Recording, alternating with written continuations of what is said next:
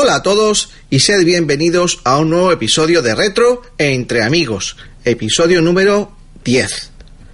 No puedo iniciar el programa sin mandar desde aquí un sentido recuerdo a nuestro amigo, nuestro compañero de afición Santiago López, Santi o STGO, como era conocido en tantos foros, y por los muchos aficionados de este mundillo. El bueno de Santi nos dejó el pasado 12 de febrero, tras luchar duramente contra una larga enfermedad.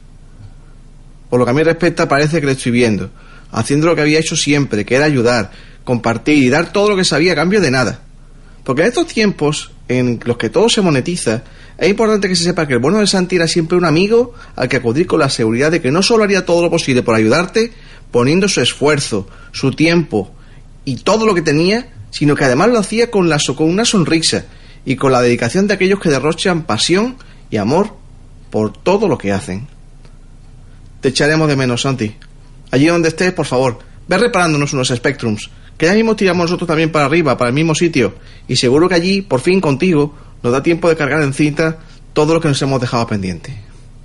Hasta siempre, amigo.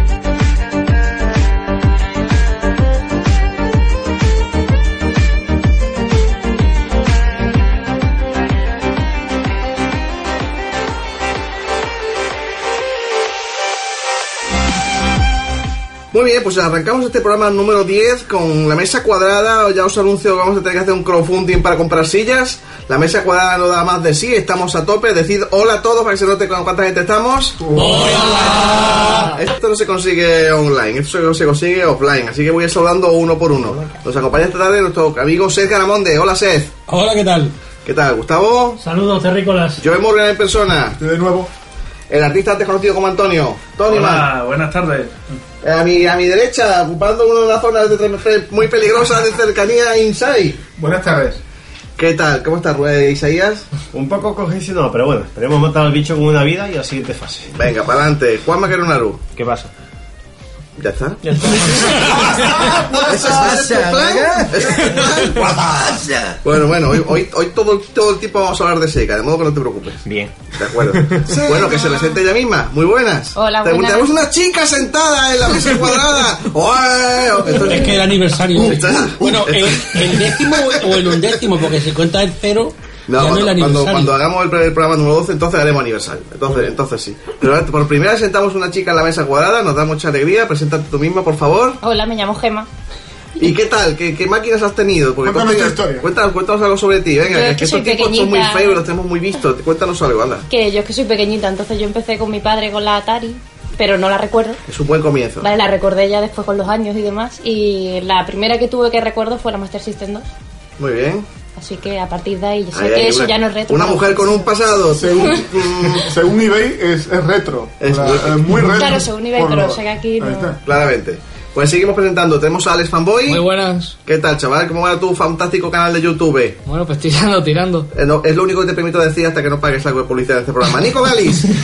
Hola, Petrunero. Me ha dicho que hable bien del Petrun, ¿no? Haz favor de, que quitarte la chaqueta esa que pone Sinclair y ponerte una chaqueta en condiciones. Venga, favor. vale, me cambio Porque chaqueta. color es pastel. Venga, ahora me cambio. De acuerdo, y un servidor, Joshua Culture, encantado de hablar con vosotros. Pues vamos allá, estábamos tratando aquí antes de y que vamos a hacer el tema de portada, estamos hablando del tema de las mascotas, ¿no? ¿Qué, qué eran las mascotas, qué son o si han desaparecido? Venga, ¿quién se atreve a, a rom- quién rompe el fuego Aquí- sobre esto? Aquí hemos tocado un tema antes muy polémico que hemos estado a punto de saltar las manos y ha sido, ha sido complicado. Ha habido violencia porque es que alguien ha dicho que Kratos es una mascota. ¿Alguien le diría ma- mascota a Kratos a la cara? Yo, Se lo he dicho, se lo he dicho yo. He sido yo. Insai ha llamado mascota a Kratos. Totalmente. Bueno, bueno, yo no, no Del sé. punto y hora que lo veo en un centro comercial, metido en su caja al lado del Sonic, para mí es una mascota, Kratos. Es cierto, o sea, ¿qué diferencia hay entre un Sonic, un Mario y un Kratos Bueno, y fuera- un chef de esto, fuera un fuera de coña, realmente eh, mascota era, mm, si llamamos mascota, no los personajes ¿Algo de los videojuegos. No, no, no. ¿Algo parecido a un conejito de India? No, sino eh, cuando nos referimos a mascotas, yo creo que nos referimos a ese eh, icono publicitario que creamos para representar a la, a la consola cuando salía, o a, la- o a la casa, eh, del, a la marca publicitaria. Mario era mascota no porque saliera en un videojuego, sino porque cuando Nintendo quería decir, ahora somos Nintendo, salía Mario. Por eso Mario está tan prostituido, que hace de todo. No, no para de salir, no sale otro tipo, Pero- solo pero- sale. Esa- ¿No está ahí. No, no, es Ahora- empezó ahora- de carpintero. Empezó de carpintero, después fue fontanero, sí, ahora cierto. árbitro y, y actualmente creo que medio puto ha sido de todo, vamos. Yo creo que ese hombre no... Tenis. Tiene- está, está en una ETT o algo, no estoy Pues seguro. me doblego mi opinión y tienes razón. Eh, Estoy dando la mano. o sea, realmente o sea, hay una diferencia ahí entre personaje y mascota. Ni, ni Sony ni Microsoft han creado ninguna mascota concreta que represente a su compañía como en su día pues tuvieron Nintendo y Sega eh, que de siempre que han sido su imagen publicitaria. De hecho, eso le ha chocado mucho a Sony cuando han creado el, el All Star Battle Royale que claro dice venga vamos a poner a nuestras mascotas y que han tenido que hacer invitar a personajes de muchos juegos y meterlos ahí pero no han tenido esa esa alma que tiene Super Smash Bros. Brawl, donde tienes una Nintendo con toda la época histórica que tiene Nintendo, y ha dicho, no solo meto a mis mascotas, sino que ha metido a Snake, ha metido a 20.000 gente, y no solo eso, sino además muchos programadores y muchos músicos de renombre, y los ha metido a todos ahí, y claro, el- la fuerza que tienen todas esas mascotas que tiene Nintendo y toda esa historia. Pero si, si me permite, yo discrepo en parte contigo por lo siguiente. Yo, yo, yo, por una vez, por una vez, me pongo del lado de Inside y yo digo que Kratos es una mascota. Igual que el Master Chief es una puñetera mascota. Eso porque no lo tienes aquí delante. Bueno, todos ponerse, pero vamos, vamos si es, él, él es un muñeco, yo le tumbo, ¿vale? Exacto. José, ¿tú qué tienes tanto de mascota? ¿La mascota del Commodore 64? No, no, no queda claro, no queda ¿No queda claro, todavía claro? no queda claro, porque fíjate, había Llevo una es que- hora dándole vueltas, ¿eh? Pero si me permite, es que, es que eso, en parte a eso voy. Es decir, tú fíjate, eh, la- el tema de, la- de las mascotas realmente, donde yo creo que se convierte en un, en un icono, es el, cuando la famosa lucha de los 16 bits. Es decir, con Mega Drive y Super Nintendo. Yo creo que ahí es realmente cuando se la- la- el tema de la mascota se convierte en algo eh, mm, va por encima de la consola. Si la gente compra un muñeco, compra las cosas. Pero permíteme, Sí, sí. eh. Pero eh, lo que quiero decir es, ¿os dais cuenta de que esas mascotas son tienen un aire infantil, un aire mm, juvenil? Y sin embargo, lo- estas nuevas mascotas que podemos considerar que bueno, eh, Kratos es que cuesta, ¿no? Pero, pero sí. Es que, vamos a ver, por Pero eso que- no son, no son, son unas nuevas mascotas, pero son, creo que son mascotas tremendamente adultas, ¿no? Es que, claro, volvemos a lo mismo, si se las considera mascotas, yo no... Por eso he entrado con esa pregunta, he entrado un poco en broma, pero realmente esa es la pregunta, me parece interesante, porque si tú, mm, si la respuesta, eh, estáis de acuerdo, Inside tú en esto, si consideramos que son mascotas, entonces cualquier personaje de cualquier videojuego, al ser una mascota, las mascotas no han muerto, siguen ahí. Hay muchas mascotas vigentes en el mundo de los videojuegos. Pero si consideramos mascota a la imagen representativa de una compañía, hace tiempo que las con mascotas han muerto, porque mm, yo últimamente no veo que las compañías, ni siquiera las empresas últimamente tienen mascotas. Pocas, mm, pocas empresas y las que las que quedan son de la más antigua tipo Nesquik que tiene al conejo este brafulero, Duracell y un par de ellas más. Pocas empresas veo que tengan ya la mascota como antes la, ha habido siempre una mascota. Eso, eso es lo que tenemos que analizar en realidad. Porque antes, ah, las mascotas a las que te refieres, eh, sinceramente fue. eh, Fido lo- claro, fue la idea, la idea lo, lo ideal de lo, de lo que utilizaban la.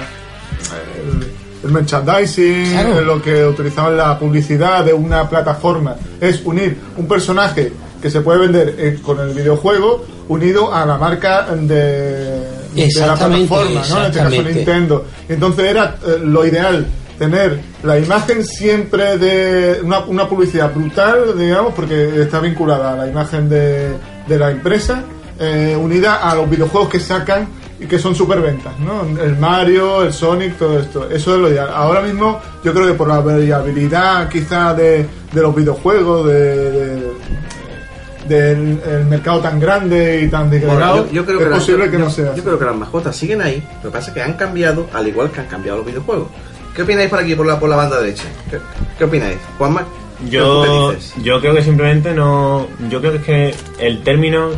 al- o sea, cuando nosotros decimos mascota de una consola antigua, como puede ser la Mega Drive o cualquiera de estas, eh, yo creo que lo que. O sea, lo que se usa mal ahora es que no el término no es mascota. Es como. Ahora es más como una especie de, de icono, simplemente. No es que. La idea de Mm. mascota, como ha dicho Seth, es que fuese aquello que representa la, la marca barra la compañía. Claro, pero eso es un O sea, más, allá del juego. Una imagen es corporativa, querrás del- decirme, ¿verdad? Pero, Claro. tú ves, pero tú ves un Master Chief. Tú ves Eso, un Master no Chief. eso no es una mascota, eso es un personaje que representa a Microsoft en la consola. Pues tú estás representando a, a Xbox y a Microsoft. Porque, Pero- porque pero no es una porque, mascota. porque ha estado unido y sigue unido forever and ever Claro, together. porque en este caso está vinculado a una plataforma más. Pero yo a Microsoft. Y, bueno, pero pues ya, no, porque, pero ya no, porque yo tengo entendido que Bungie ha dicho que ya no va a sacar más. No, pero- Exacto, no, pero bueno, pero no, Microsoft no usa Master Chief para representarse a sí misma, es decir, Microsoft tiene un logotipo, Microsoft tiene unos colores, pero cuando tú ves a Microsoft, tú ves a Nintendo y, Ni- y Nintendo sale con un logo de Mario al lado, igual que Disney sale con un Mickey Mouse al lado. Además, pero eso- Microsoft eso- no sale con un Master Chief al lado, ni Sony Santa Mónica tiene a Kratos al lado. No, porque, pero porque Microsoft es una megacorporación, correcto, y si, algo representa Microsoft son los, cuadritos del Windows. Sin embargo, se ha utilizado mucho la imagen de Master Chief porque es una imagen dinámica, agresiva y muy atractiva para, la, para los veinteañeros. Pero yo creo que es porque ahora mismo está vendiendo mucho. Yo creo que dentro de X tiempo, cuando saca otro juego que venda, porque eso ha sido porque Bungie, Bungie ha dado. el- cuando Bungie hizo el Oni hace mucho tiempo, nadie era, pasa- todo el mundo pasaba de Bungie. Pero ahora que han sacado esto, pues está resultando una cosa impor- importantísima y Microsoft está apostando mucho por ello. Pero si mañana sale otra licencia, Microsoft pasa tres pueblos de, de Master Chief y se va con la. se cambia de chaqueta y se va con la siguiente. De hecho, yo pienso que- No, que- no es una imagen para ellos. Yo pienso que es más, es más mascota Marcus, el de Kia Software, que, que Master Chief de. Exacto. Sí, Ba- bajo mi punto de el, vista. tema, el tema mascota yo creo que es muy parecido a eso, los equipos de baloncesto, de fútbol que tienen una mascota por ahí rondando y no la va- no la cambian.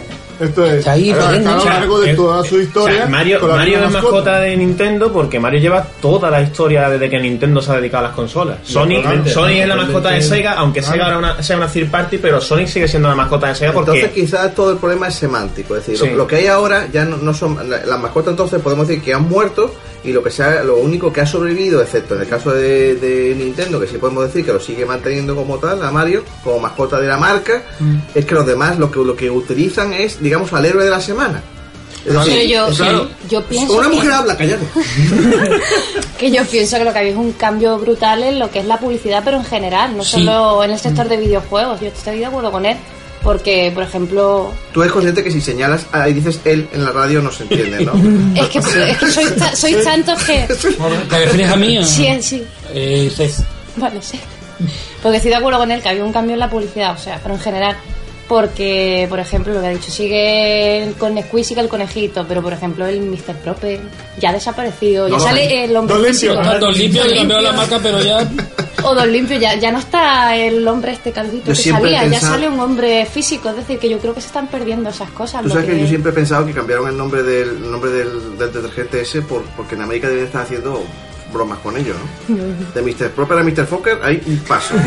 Siempre lo he pensado. Siempre lo he pensado. Pero fijaros que la- incluso las empresas que salen nuevas ahora, las compañías que salen nuevas, casi ninguna se hace mascota. O sea, creo que, que la, la- la clave es esa, que es que ya la, la forma de plantear la, la publicidad y la forma en la que el- la nueva- las empresas publicitarias plantean las cosas ahora no pasan por hacerse una mascota. Pero, pero yo creo porque el, el mercado ha cambiado. Como Sí, es muy posible, porque el mercado ha cambiado, Ahora mismo tiene que ser mucho más dinámico. A Nintendo todavía le sigue funcionando eh, Mario porque le encaja en su juego. Y, po- y porque, y porque, porque lo Sí, tenían de antes y ya no se encaje- concibe. El momento en que no Además de encaje eso, Mario. Nintendo, todos los packs que tiene son con Nintendo. Con, con Mario, que digo. O sea, Nintendo tú ves un pack de Wii U o un pack de Wii actual, que no es retro, hablando de lo, de lo Mm. Bueno. actual, y casi todos los packs son de Mario Kart, de Mario New Super Pero porque Bros. encaja, Y son, el- su, mascota sigue funcionando ahora Pero, actualmente. pero porque De la Mario tiene. Mario tiene ya un nombre hecho. O sea, tú ya ahora no puedes matar a Mario como nadie aquí se atreve a matar. Sí, matemos a Mario, Mario. Igual que nadie se atreve aquí a matar a Mickey Mouse. Es decir, hay cosas que están hizo. ya. Hay cosas que están ya tan, tan establecidas en la cultura popular que es que son intocables. Yo- Pero yo- las compañías nuevas no lo hacen Incluso- simplemente, ni se molestan. Incluso Sony, por ejemplo, con la Play 2, tenía, creo yo, un poco de, de tema de mascota o de representación de la marca con el Ape Sky, con el Ape Sky, ¿no? Sí. Sí. O con el, con el monito este, ¿no? El, Sí, el la Ape Sky. Sí, sí, el juego o, o con el Crash Bandicoot también, tenía con el Doctor este malo, el, sea que hay diversos Cortex Yo, creo, yo creo que Sony intentó, bueno, intentó, de la mascota que se, o sea, esa línea. el icono que se asociaba a, a Play 1 cuando, cuando, cuando Sony se metió de lleno en el mundo de los videojuegos fue el Crash Bandicoot. O sea, todo el mundo Sí, sabía qué personaje sí. era Pero ese. es que en aquella De época. Naughty Dog, sí. En aquella época a la PlayStation le decíamos PlayStation, pero es que ya hoy en día le decimos Sony. La Sony. Es que ya. Yo siempre que he escuchado a los Bueno, niños la hablando de, de la PlayStation 3. La Play. Ahora, o no, ya no dicen ni la Play, o sea, yo es la Sony. ¿La Sony? Porque está la Microsoft. como, como, la la Master, Sony. como la Master System, que era la Sega. Algo así. Puede Sí. ser, sí. Pienso, Curioso. no sé. No, hombre, yo creo que eso fue un... un, eh, todavía veníamos de eh, esa- ese Crash Bandicoot, recuerdo aquellos momentos que la gente pedía, ¿cuál era? Que queremos una mascota para la PlayStation. Y la gente decía, "Pues tiene que ser Crash Bandicoot. Pero viene de la, de la resaca de lo que había sido la, la pelea de los 16 bits que acaba de terminar, Claro. en la cual cada marca tenía su, su bandera, que era su mascota. ¿Correcto? Pero yo creo que efectivamente ahí, ahí eh, vino el gran cambio y ahora se, esta- estas mascotas ya no son como tal. Las marcas ya no, no, no les interesa tener una bandera de ese tipo. Yo creo que a Justi le, le va muy bien, va muy muy eh, evolucionando de esta manera, o sea, siguen siendo entes de este modo. Yo eh, y, y viendo un poco hacia atrás, eh, Morgan, yo siempre he querido preguntarte, en la época del Spectrum, porque nos Sí. hemos prometido hablar del Spectrum cada cinco minutos. Sí. Eh, dicen que sube la audiencia. Eh, ¿Era realmente el Calborota, eh, señor Sinclair, la mascota del Spectrum? No, realmente, eh, como mascota, eh, para muchos era quizá el Sabreman, que lo, que lo llevaron en muchos videojuegos, Estoy, sabes. estoy de acuerdo, estoy de acuerdo. Sí, sí, ¿verdad? y, y lo utilizaron, no sé, eh, eh, bueno, la misma marca, Ultimate. Y, y es posible que hubiese alguno más, no sé, pero la, realmente en esa época no se, no se pensaba de ese, en ese tipo de marketing. Era todo como más, como más ingenuo. ¿eh? Sí, Eh, totalmente. Toda la época 8 bit, por ejemplo, ninguna marca tenía ningún, ningún tipo de mascota. Eh, y fíjate, y fíjate, los que lo hubiese tenido más fácil, por ejemplo, yo siempre lo pensaba, eran los de MSX, porque era un sistema único para muchas compañías japonesas Mm. que estaban, muy- eh, y no japonesas, pero muchas japonesas, que estaban acostumbradas a ese tema de, las- de las mascotas. Eso, como el pingüino de. Astra Ah, sí, posiblemente tenía tuviera uno. mascota, por ejemplo, pero por marcas. Porque, por ejemplo, Panasonic tenía un ratoncito muy típico que salía Ah, ¿sí? con todos sus, sus productos de Panasonic. Y Sony tenía una especie de robotito y tal que salía con algunos de sus logos y enseñas, pero eran, eran por marcas. Claro, pero era el En logotipo, Japón. el logotipo de la marca, pero, Pero que en Japón, para eso. en Japón es un mercado diferente. Ahí son muy animistas. Ahí eso de la imagen de una cabecita con respecto, o sea, De yo- hecho, yo que estado corte, me acuerdo que hay anuncios de marcas, de Fujitsu, de, de Sony, Mm. que sale una japonesita típica haciendo el anuncio de la tele y el lado tiene su mascota, que es un peluchito de una especie de dragoncito. pero es que eso, es muy normal. Yo he estado, O sea, te digo, eh, allí en, sí tienen yo allí estaba en Japón y ahí, a lo mejor anunciando una cafetería, ponen a un muñecote eh, señalando el menú. Un muñecote de manga. O sea, y uno aquí, eso no es concebible. Aquí poner un, bueno, un mortadero no voy, a, no voy a decir, pero poner un, un manga, un dibujito, algo así gracioso en todo. Pero- todo tiene carita. Yo creo que es que Todo también... tiene al- alma, digamos. Es que yo creo que también en los 80 fue un poco una cultura de mascotas, porque yo me acuerdo del Toy Game, me acuerdo.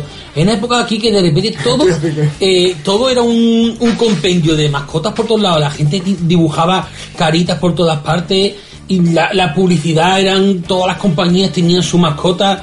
Fue como un boom de publicidad y yo creo que eso también se eh, salpicó a las consolas y salpicó a las compañías de, de no solo el mundo de las consolas y microordenadores, sino de todo. Lo que pasa es que los microordenadores les pilló tarde, pero yo creo que todo lo que pillo, pillo por aquello, pues claro, se vio salpicado.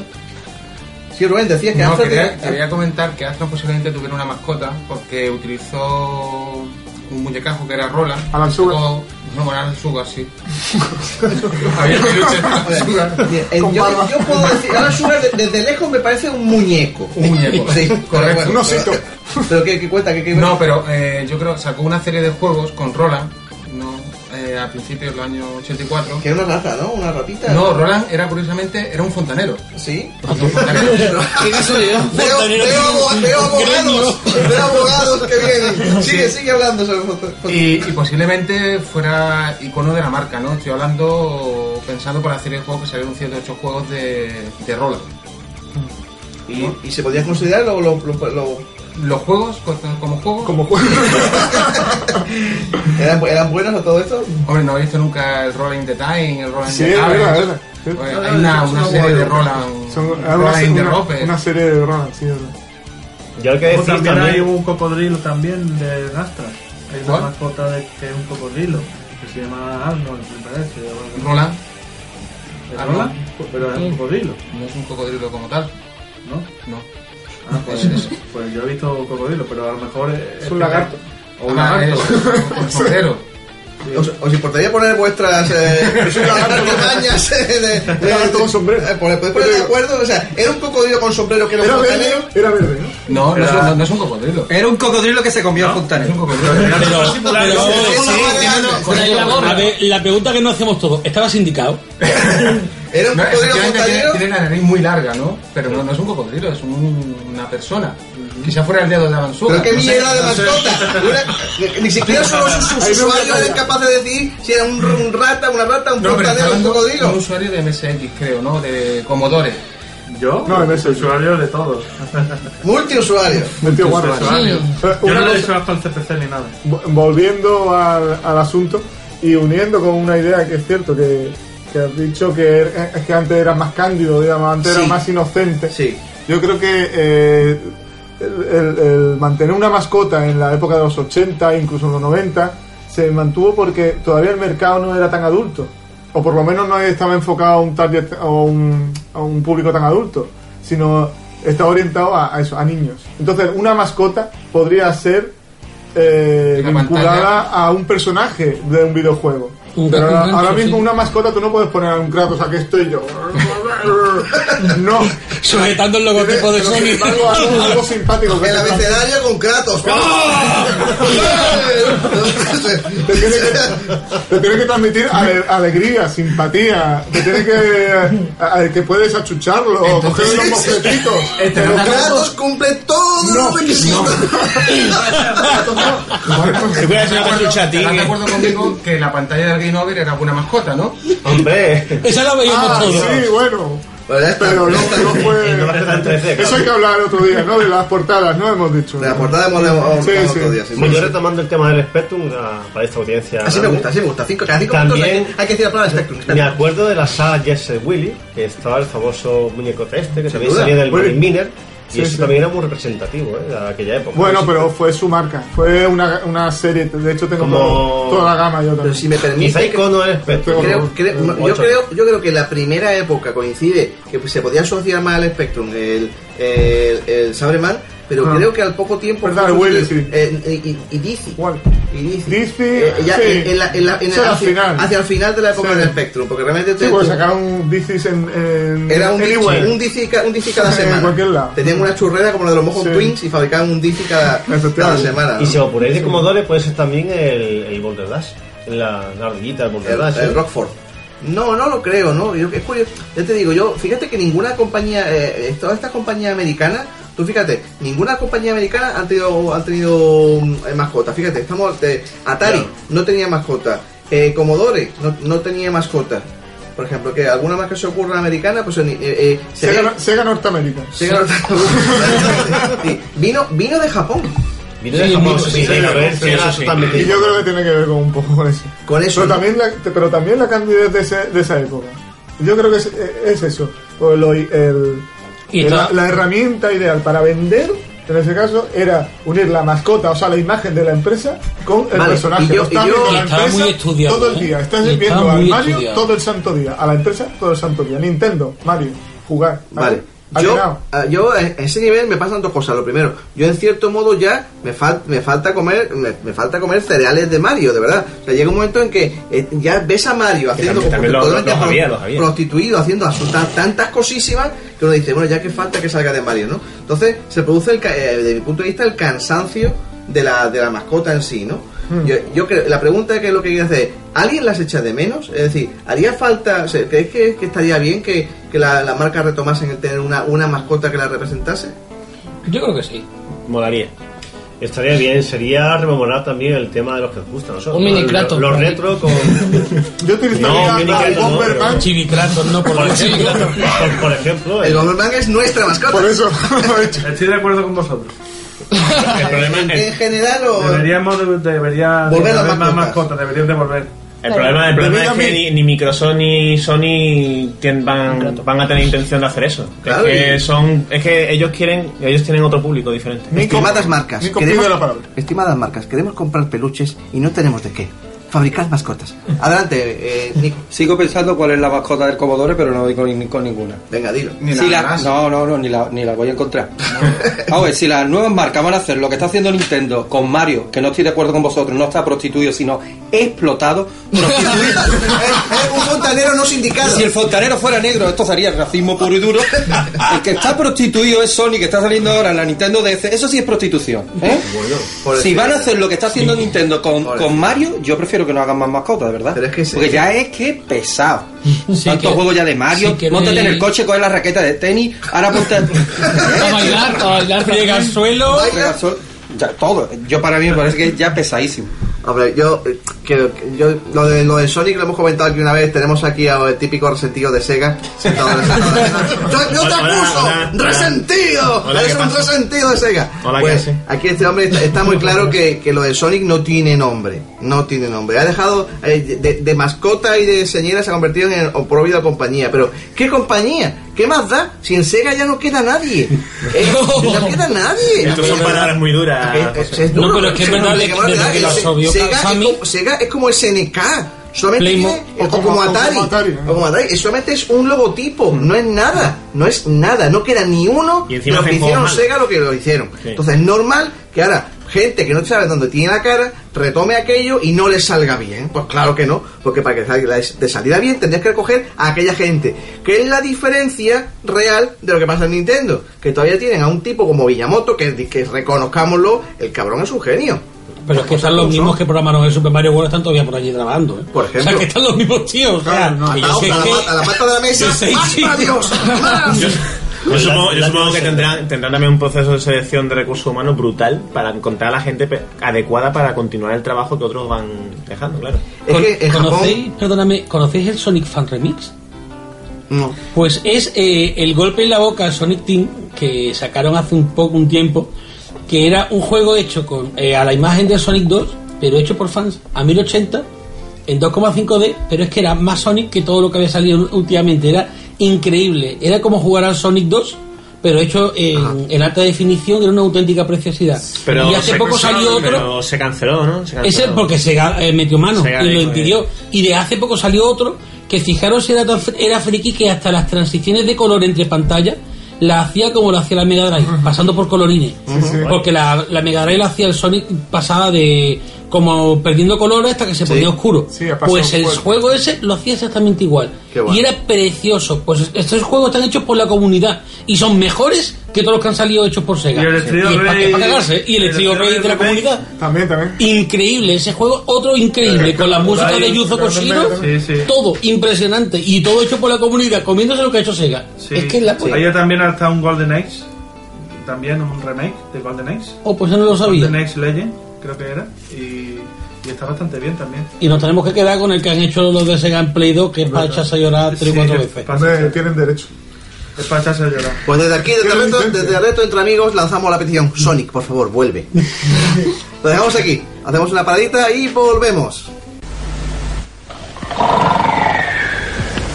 Una vez más, Sanio sorprende al mundo de la electrónica con su nuevo monitor televisor Sanio 4. Y sus cámaras de vídeo de 8 milímetros. Y su última tecnología en vídeo VHS.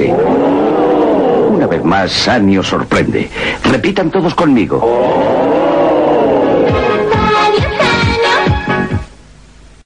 Y me han tocado, ¿eh? ¡Mira! El nuevo Videotonsun que duplica la duración de la cinta. Que al fin ahorro para vendas. Te lo repito a cámara lenta, colegiado. ¡Qué nitidez! ¡Qué detalle! ¿Y qué? ¿Y qué qué? ¿Qué teatro le echan?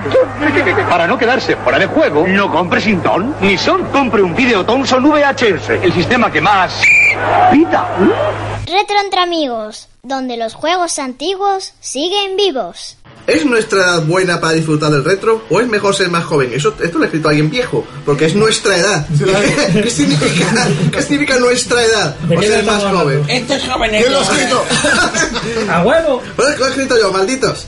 Entonces, yo digo, eh, aquí quien más que menos peina unas pocas de canas, ¿no? Yo creo que la, la media aquí, yo la ele- elevo bastante la media de edad, pero yo creo que los 30 y muchos 40 estamos, ¿no? Canas tendrás. Más o menos, ¿no? Entonces, la pregunta es, ¿se disfruta del retro ahora mejor, de- el, haber- el haberlo vivido eh, durante un tiempo y, y ahora retomarlo? ¿O es mucho mejor tener ahora 20 años y encontrarte con que tienes una historia gigantesca del videojuego ahí detrás para disfrutarla, para escogerlo mejor sin tener que sufrir todas las partes chungas? Yo creo que si yo tuviera 20 años no me estudiaría toda la- todo eso. Lo mismo pasaría. Me, me pondría a jugar a cualquier cosa que tuviera. Te y Opino que la edad que tengo ahora es, es bastante buena para disfrutar de los retro. Y además, mientras la vista no me falle y los reflejos tampoco me fallen, poco. siguen siendo, buen- sigue siendo buena edad. Yo creo que. Estoy contigo, Tony. O sea, que, ¿qué voy a decir? Oh, qué mala edad para disfrutar del retro, ¿no? Pero, hombre, la, la parte buena, la parte que a mí me compete, la- lo que a mí me gusta es poder retomar los juegos y, y muchos de ellos haberlos jugado, o sobre todo, lo más importante, muchos habérmelos perdido porque, porque no se publicaron aquí, porque eran de Japón o mil cosas. Porque no había tiempo. Efectivamente, pero, pero, pero es bueno, es bueno y, y emocionante tener acceso a juegos de los que habías oí- oído hablar lejanamente en revistas extranjeras y a los que no habías llegado de ninguna manera. Entonces, yo puedo entender que para una persona que no haya vivido nada de eso, esos juegos, bueno, pues un juego más que no conozco. Eso es cierto. Pero eso, ese, ese background sí es importante. ¿Qué opina Alex Fanboy, el representante de las nuevas generaciones, sobre esto? Nuevas generaciones. ¿Qué tal va tu canal de YouTube? Otra vez. Pues a ver, yo pienso que como yo eso no lo viví y entonces no como no lo viví para mí no es retro y todo todo lo que yo juego Pero ahora en la mente de tu padre. ¿En la, en la mente o en otro sitio? No sé, en la mente creo. Total. Que ahora realmente todo lo que yo estoy jugando que es retro, para mí es nuevo. Realmente todos los juegos que pruebo, cosas que pone aquí, Culture, cualquier cosa, para mí es completamente nuevo. Y entonces, no sé, para mí por lo menos no llega a ser tan retro como para uno de aquí que sí que cuando lo juega, sí que tiene la sensación de pensar, esto lo jugué yo en ese momento y significó tal, sino que para mí pues, un juego que juego, me gusta o no me gusta y yo creo que eso es lo Pero a lo mejor, a ver, la concepción de retro, que no me gusta, que sigo diciendo que no, no me gusta, pero bueno. Vintage. Vintage no. Eh, juegos antiguos. Lo clásico. Los clásicos. Juegos de los Sí, 80. porque, Lo que queda. porque Händel, Beethoven son, son La música retro. clásica, sí, Ah, Son claro. muy- de hecho, son muy retro. Pero no, clásicos. La concepción de, para ti de retro es de a- a- algo que desconoces porque no llegaste a vivir. Sí, yo creo que sí, Entonces, sí. pero para nosotros es algo que conocemos porque lo vivimos y para nosotros probablemente sea menos retro que para ti. El problema es que. yo- Porque nos- el para nosotros es algo que, que es cercano en nuestra memoria. En, en el tuyo es remota. Joder, yo, es que, yo es que opino que la pregunta es un poco pregunta trampa. Sí, claro. Es un poco pregunta trampa, porque claro, es que nosotros. Tiene derecho. No, lo que, lo, que quiero, lo que quiero decir es que, claro, a nosotros en verdad, si, si nos ponemos a pensar, ¿es buena nuestra edad? Pues, pues yo pienso que en realidad no es que sea buena, es que nosotros jugar a los juegos antiguos y los juegos retro, a nosotros nos evocan unas cosas que, que por ejemplo, a mi, a mi niña no le, van, no le va a suponer lo mismo que a mí. Pero es porque, claro, yo lo he vivido cuando era chico, a mí me evoca ciertas cosas que yo he vivido de cuando era más pequeño y ella pues no... Ella a lo mejor dentro de 20 años, cuando juegue a un Animal Crossing de la DS, pues dirá, oh, tío, Esto es retro. esto es retro. ¿Sabes? Pero que la, la Yo forma de disfrutarlo hay de- siempre un componente de recuerdo y lo que dices, Nostalgia. De, de la de- nostalgia, de, sí. de cosas que. Yo que pienso que hace lo mejor disfrutarlo de, de otra forma de quien no lo ha conocido. Alex Fanboy está ausente de nostalgia total, vamos. Pero, ¿por qué te gustan los juegos de Commodore? Mm, por él. ¿Por él? Porque ah, porque te la ha transmitido en el ADN, ¿no? Me gustan los juegos de Commodore porque si no mi padre me castiga. Pero ahí está. Porque era lo único que me ponía de chico. ¿Él te lo ha dado a conocer o porque te ha puesto una pistola en la cabeza? No, porque me ha dado a conocer, claro. Ah, bueno. Ah, pensaba que era Una pistola en la cabeza. ese también. Claro, Realmente- Te ha dado a conocer lo, lo que conoces amas. Me dijo, juega, con- me dijo, juega Camelot Warriors. Y yo, ¡no quiero! Yo creo que ahora mismo lo disfrutáis incluso más que antes, porque a ver, hace 20 años nosotros jugábamos a los 30 juegos que nos gustaban con nuestros amigos, nuestros hermanos. Ahora los jugamos con nuestro grupo de, de retro, nuestro grupo de Hola. grupo de MSX, de los Commodore. Todo el mundo disfrutamos incluso online juegos y cosas que antes no estaban por alcance, como decía Culture. Antes no podías jugar al Final Fantasy edición japonesa X que aquí no, no estaba. Ahora sí lo puedes jugar. Sí, y, no- y además que nosotros tenemos Antes la- no podías jugar al mame mm, más que si tenías en la máquina, digamos, en el bar de tu, de tu calle. Ahora puedes jugar a muchas cosas del mame que están alucinantes. Ah, Y hay que tener una, una cosa en cuenta. Y además le has dado tú un poco en la tecla. Eh, nosotros, al tener esos recuerdos, podemos retrotraernos, ponernos en modo modo infante, digamos, y, y- y tomar el valor de verdad de ese videojuego. flashback, ¿no? Porque ahora mismo una nueva generación ve una calidad baja, digamos, gráfica, una calidad baja en animación a lo mejor, y, y quizá en, en contenido. No estoy de acuerdo. Pero Pues si tú te pones a jugar al Donkey Kong Country de Super Nintendo, calidad baja no, de pues poca es- profundidad. Es una pasada. Ahora mismo lo ves, dice, carajo, lo que se hacía 25 años para atrás. Es un juego renderizado que Profesor súper jugable y estaba súper pensado. Que si te tres años haciendo ese juego, lo juegas ahora y dices. Pero eso lo dices, "Caramba, lo dices tú. Ahora no hay esto. Pero eso lo dices tú, que tú conoces la historia y, y tú has vivido. Pero me refiero a uno, un nuevo. Pero si mi niño chico juega al. Kong Country, ¿vale? Sí. Va a alucinar en colores. Pero partamos- Comparado con, con lo que ahora puede Pero- ver en una Entonces, plataforma entonces lo que hay que en 3D. hacer es reformular la pregunta, porque entonces la pregunta que habría que hacer es ¿es más es mejor disfrutar del reto sin haber conocido nada antes? Es decir, sin que la nostalgia te ponga te ponga una gafa rosada delante, es decir, mm, pura y llana- llanamente, o sea, máquinas tú hay una cosa que yo he comprobado y es que mm, al menos yo yo no me no me enfrento a los a los juegos de, o a los programas lo que sea eh, de la misma manera mentalmente habiéndolos conocido que no habiéndolos conocido Eh, yo, yo reconozco que cuando me cuando me, me pongo a jugar o a, re- o a revisitar alguna librería de algún ordenador que consigo y demás, no tiene nada que ver el haberla disfrutado en su momento, ahora soy mucho más crítico ahora. Claro. ¿Eh? Y aunque soy, Además, aunque soy perfectamente capaz de trasladarme a 1985 y decir, bueno, ¿qué había en ese momento? ¿Qué estaba haciendo otra gente? Y poner un poco en la balanza. Decir, ah, pues mira, esto es, una, esto es un, un desarrollo técnico increíble.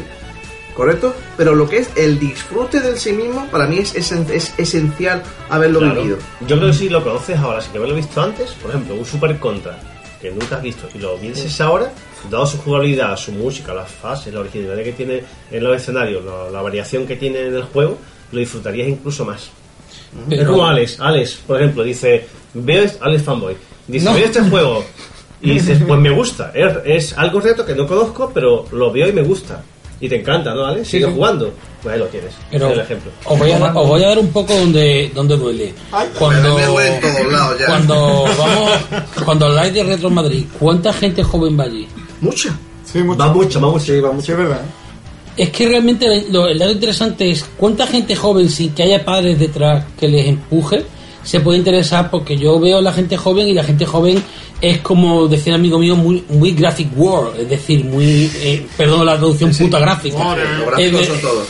Exacto, entonces ¿qué pasa? Que tú dices, eh, coño, un juego de esto que, que se ve ahí los cuatro cuadradotes, y a poner yo a jugar esto teniendo aquí al carato que se ve la sangre salpicando la pantalla. Y esos musculitos. Exacto, o sea, mm, es que tú te pones a pensar en ello y nosotros lo, también tenemos ese factor de haber comprendido, haber conocido la, la época en la que tú veías una Super Nintendo, un Street Fighter 2, como comentaba yo hace un rato con Gustavo, y decía, Dios, yo vi el Street Fighter, Dios, que esto parece una película, en su día, claro, pero eso, para el que vive la época de hoy en día, lo dice con un guía software, pero no lo va a decir con un Street Fighter 2. Para el que ve hoy en día un Street Fighter, dice, "Pues mira tú que pisaraco cuando levanta el tío la mano.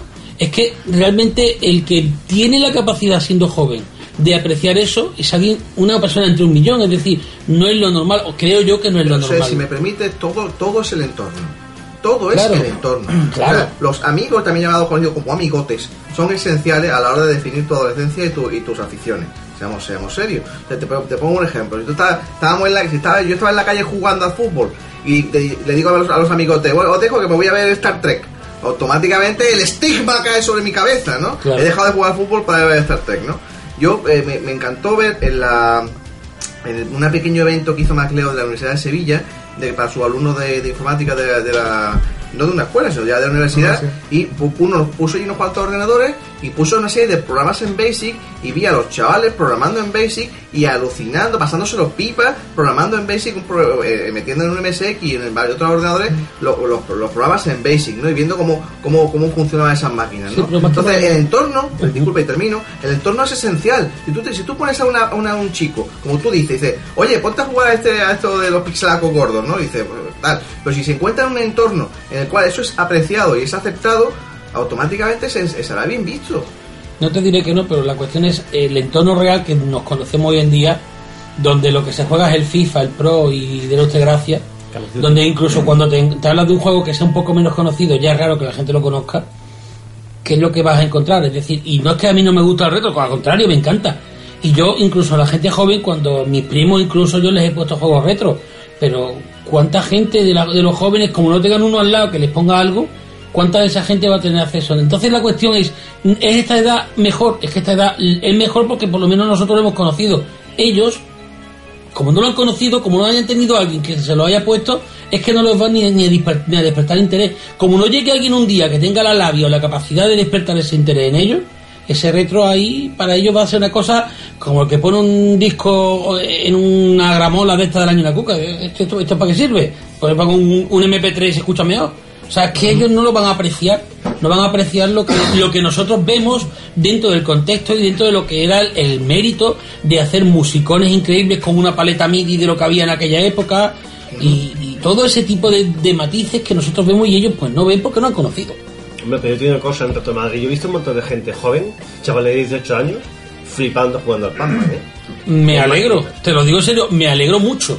Porque significa que o se lo han transmitido de asteroides. o, o han tenido la- del mutuo propio han tenido ese interés, sea como fuera. Sería una cosa interesante casi para encuestar, oye, conocer el, el cómo han llegado a esa. Si han llegado con un tras, con trasfondo o sin trasfondo. Exacto. O por ellos mismos, ¿no? Bu- buen tema, Sería- podemos eh, en Retro Madrid. Pues yo creo honradamente que, sí, yo creo honradamente que, que no, no puede la, la gente de ahora mismo, no, eh, los chicos que están jugando, no pueden ser eh, ajenos a un aumento que ha habido enorme de, de ese tipo de jugabilidad o ese tipo de gráficos en la, a través de la historia independiente, o Super Meat Boy, Beat Trip Runner, eh, Rayman, eh, Sí, lo Ray- mismo. Rayman Legends, no, el otro, el Rayman Legends. Legends, por ejemplo, efectivamente, y estos juegos traen, o sea, son juegos que han, que han traído de vuelta, de vuelta un tipo de jugabilidad que, que está basado claramente en Y la, en la época 8 originalidad. Y originalidad. Exacto, en comparación con lo que hay ahora. Claro, entonces el salto ya no es tan gordo de pasar de God of War a Street Fighter, por ponerte un ejemplo, ¿no? Dos, ¿no? Es que es un salto gráfico y jugable enorme, ¿no? Pero yo creo que yo creo que ahora es más fácil que nunca. Yo, yo creo que mm, realmente ahora es un momento ideal, ideal para tener, para tener 20 años, estar de juerga, como decía Tony, y aparte poder disfrutar sin, sin, la, sin historias de, de nostalgia de, un- de una inmensa librería de juegos a tu disposición, pensarlo. O sea, fíjate que, que gracias a la emulación y gracias a, a otro, otro montón de cosas se puede acceder a una librería de juegos japoneses y de much- muchísimos sitios que de ninguna otra manera se hubiese conseguido. Yo creo que es un momento grandioso, vamos. Si lo puedes amar, o sea, si, si con tus 20 años puedes amar eso, estoy totalmente de acuerdo, vamos, si eso es, o un momento estupendo porque en estos tiempos, gracias a la red y gracias a la comunidad que se llama, son los traductores de juegos, yo tuve el placer de charlar con Nick Led en su día cuando tradujeron ese Crossman 2 de Super Nintendo, que ese nunca llegó a España y, y gracias a eso ha llegado aquí. Y veo, bueno, hace poco han colgado yo de Fantasia por fin el Telo, eh, Telo Fantasia, el de Play, lo han traducido entero, un, C- un CD de Play, de Play 1, han tardado 10 años en traducirlo, lo acaban de colgar. Y la, la han colgado hace muy poquito. Y pues estoy contentísimo y tengo muchas ganas de echarle mano a eso porque es, es nada más que salió en Japón. Y lo que llegó aquí llegó en Game Boy y con las voces dobladas fatal, o sea, no, no se disfrutó bien. Y la comunidad ha traído mucho de lo que, bueno, en aquellos días pues era inalcanzable para nosotros. Y han, y han conseguido. Y claro, si tienes esa época, ese entusiasmo que se tiene a los 18 años de coger, porque yo veo allí los chavales, los mismos que yo conocí en esos días, que se ponían de cero, tío, de cero, a hacerlo todo. Ojalá que, va- que haya gente que haga lo Vamos a mismo. hacer una pequeña consulta demográfica, Alex, de, tu- de tus compañeros. ¿Quiénes hay que puede que disfruten de lo, de la- los que te rodeen? ¿Quién hay que disfruten del retro? Yo solo. ¿Entre cero y cuántos? Poco, pero sí que conozco un chico, por ejemplo, que le regalaron una NES, porque es un chico muy seguidor de Nintendo, le encanta. Y una tía de una, de una amiga de la madre en ese plan le regalaron una NES. Y entonces con un par de juegos, Mario y poca cosa más, y se puso a seguir un poco eh, juegos de NES. Y ahora, por ejemplo, se está pasando Zelda 1, se ha puesto ir con Zelda 2. Joder. Sí, sí, es decir, que el chico le encanta y se ha puesto a jugar a eso. Luego, a un amigo mío, por ejemplo, que aquí en casa o lo que sea, hemos puesto comando, ponjo o alguna cosa y nos hemos echado partido y nos hemos reído un montón. Así que ponerse en sí, poca gente. Ahora, apreciarlo y disfrutarlo un rato, sí, eso sí se, sí se saca. Yo creo que también entra un poco eh, el tema de si la persona eh, se toma los videojuegos en serio. Porque hay mucha gente que simplemente quiere una Play para echar un FIFA o un Pro y ya está. Y ahí Sí, se queda. Es verdad. ¿Vale? También tiene que ser que, que, por ejemplo, una persona que diga... Lo que pasa es que también las consolas hoy en día tampoco favorecen mucho eso, ¿no? Pero que tú cojas y digas, tengas una consola y te intereses por la compañía. Y tú digas, tú digas, bueno, ¿y esto de dónde viene? Y esto no sé qué. Y te pongas a indagar un poco, que te guste de verdad y te Me apasione. me encanta tu reflexión, Juanma. Me encanta tu reflexión y creo que es de las más inteligentes que he escuchado en los últimos tres minutos que sin que no tenga la palabra Spectrum. Pues, ¿Por qué? ¿Por qué? ¿Por qué? Porque resulta que, claro, a mí me pasa exactamente eso con la música. Yo, en tanto los 80 como en los 90, cuando salía, sabía, yo estaba con los amigos en un sitio y me salí, por culpa de una canción me salía del bar. ¿pero qué estás haciendo? Y digo, no soporto esta canción. O sea, para mí, para mí la música no es música de fondo. Para mí la música, como me la tomo en serio y es tanto para mí, o sea, no, yo no puedo estar en un sitio y escuchar ciertas cosas, no, no puedo, no puedo estar en ese sitio. Entonces, me gusta que lo diga porque efectivamente hay gente que toma los videojuegos en serio, es mucho más que un pasatiempo de echar un rato, me da igual que esté jugando para hay personas que efectivamente puede ser lo mismo, estar escuchando una, canción que otra, puede ser lo mismo, estar jugando un videojuego que haciendo un crucigrama, no sé cómo decirte, pero efectivamente si tomas un videojuego en serio, sí entonces estás preparado para poder afrontar los videojuegos antiguos con otro punto de vista. Me gusta mucho la idea. A mí me pasó, eh, me pasó cuando yo tenía unos 15 años por ahí. Empecé a escuchar los jazz y, y grupos de rock progresivo y eh, lo- la música que hacían los jazz en los 80 no tenía nada que ver con la que hacían en los años 70. Bueno, total, en los años, al principio de los 90 me puse a escuchar los primeros discos de los jazz y eso me era muy fuerte para mí, ¿no? Eh, entonces, pues, hacer lo mismo con las compañías de software, decir, ¿cuáles son los primeros juegos de, por ejemplo, de Electronic Arts? ¿Por, por dónde empezó? Pues Bueno. también puede ser interesante. Ahí está vídeo hecho de cómo sería Metal Gear, eh, bueno, Metal Gear no, cómo sería Assassin's Creed hecho en una NES. Y te enseñáis por ahí vídeos, eh, cosas muy curiosas hechas por los frikis de juegos actuales vistos en plan 8 bits. Hay- incluso hay un Halo en 2600. Sí. En el 2600, sí. Yo llegué lejos. Pero, pero no, Sí, es, no ¿no? es- no es un fake, es un juego hecho, ¿eh? Sí, sí, Es un juego sí, hecho, ¿eh? Está- empieza sin armas, ¿te acuerdas? Sí, hay que Empieza con la ma- pistola.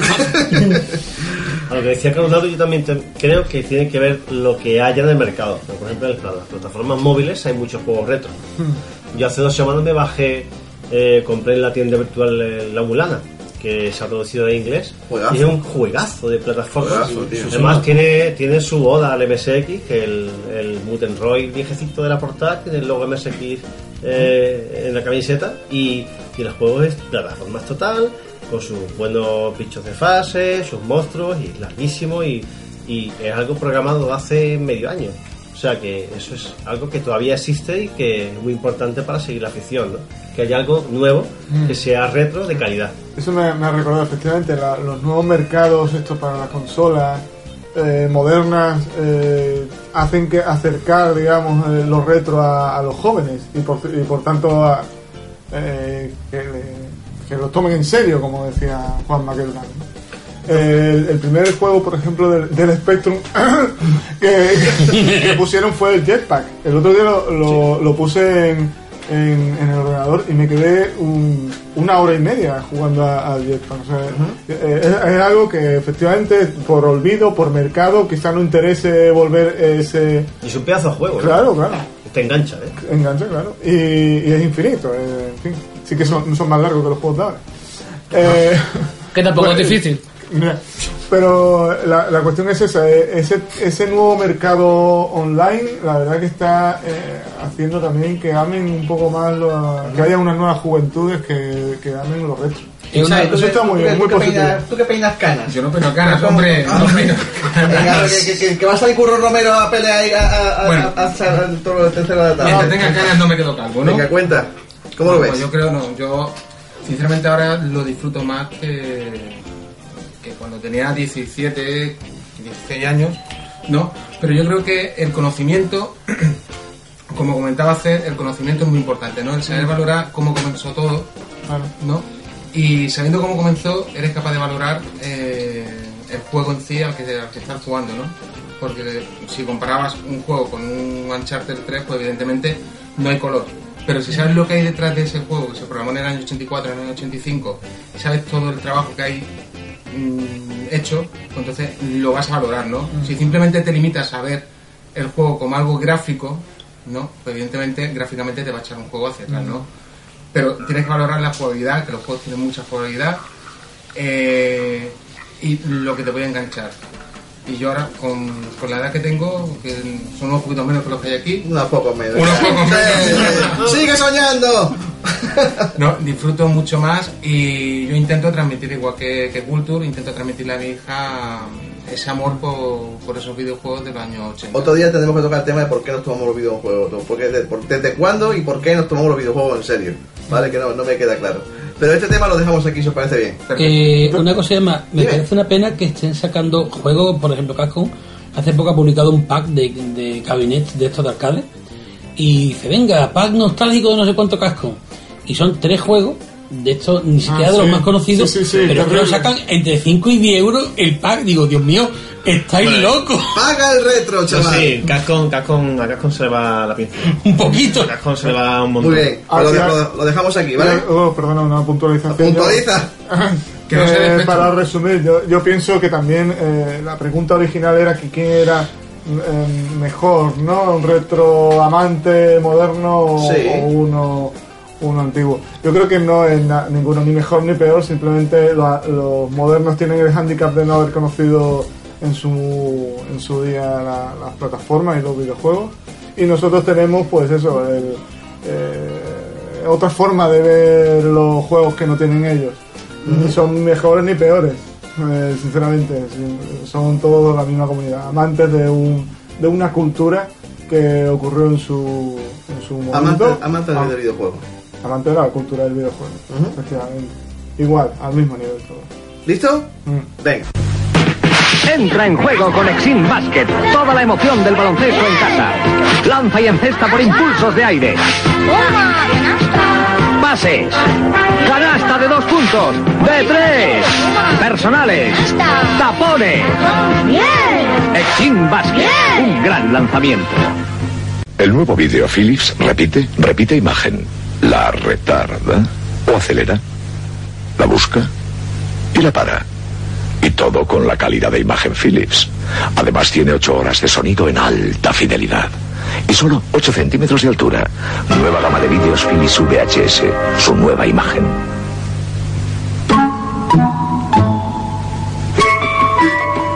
Mientras usted usa una mano para dar cariño, puede usar la que le queda libre para recortarlo. Gracias a Sony y a la Handycam. Handycam Sony. Mirar y grabar con una sola mano. La mano que graba.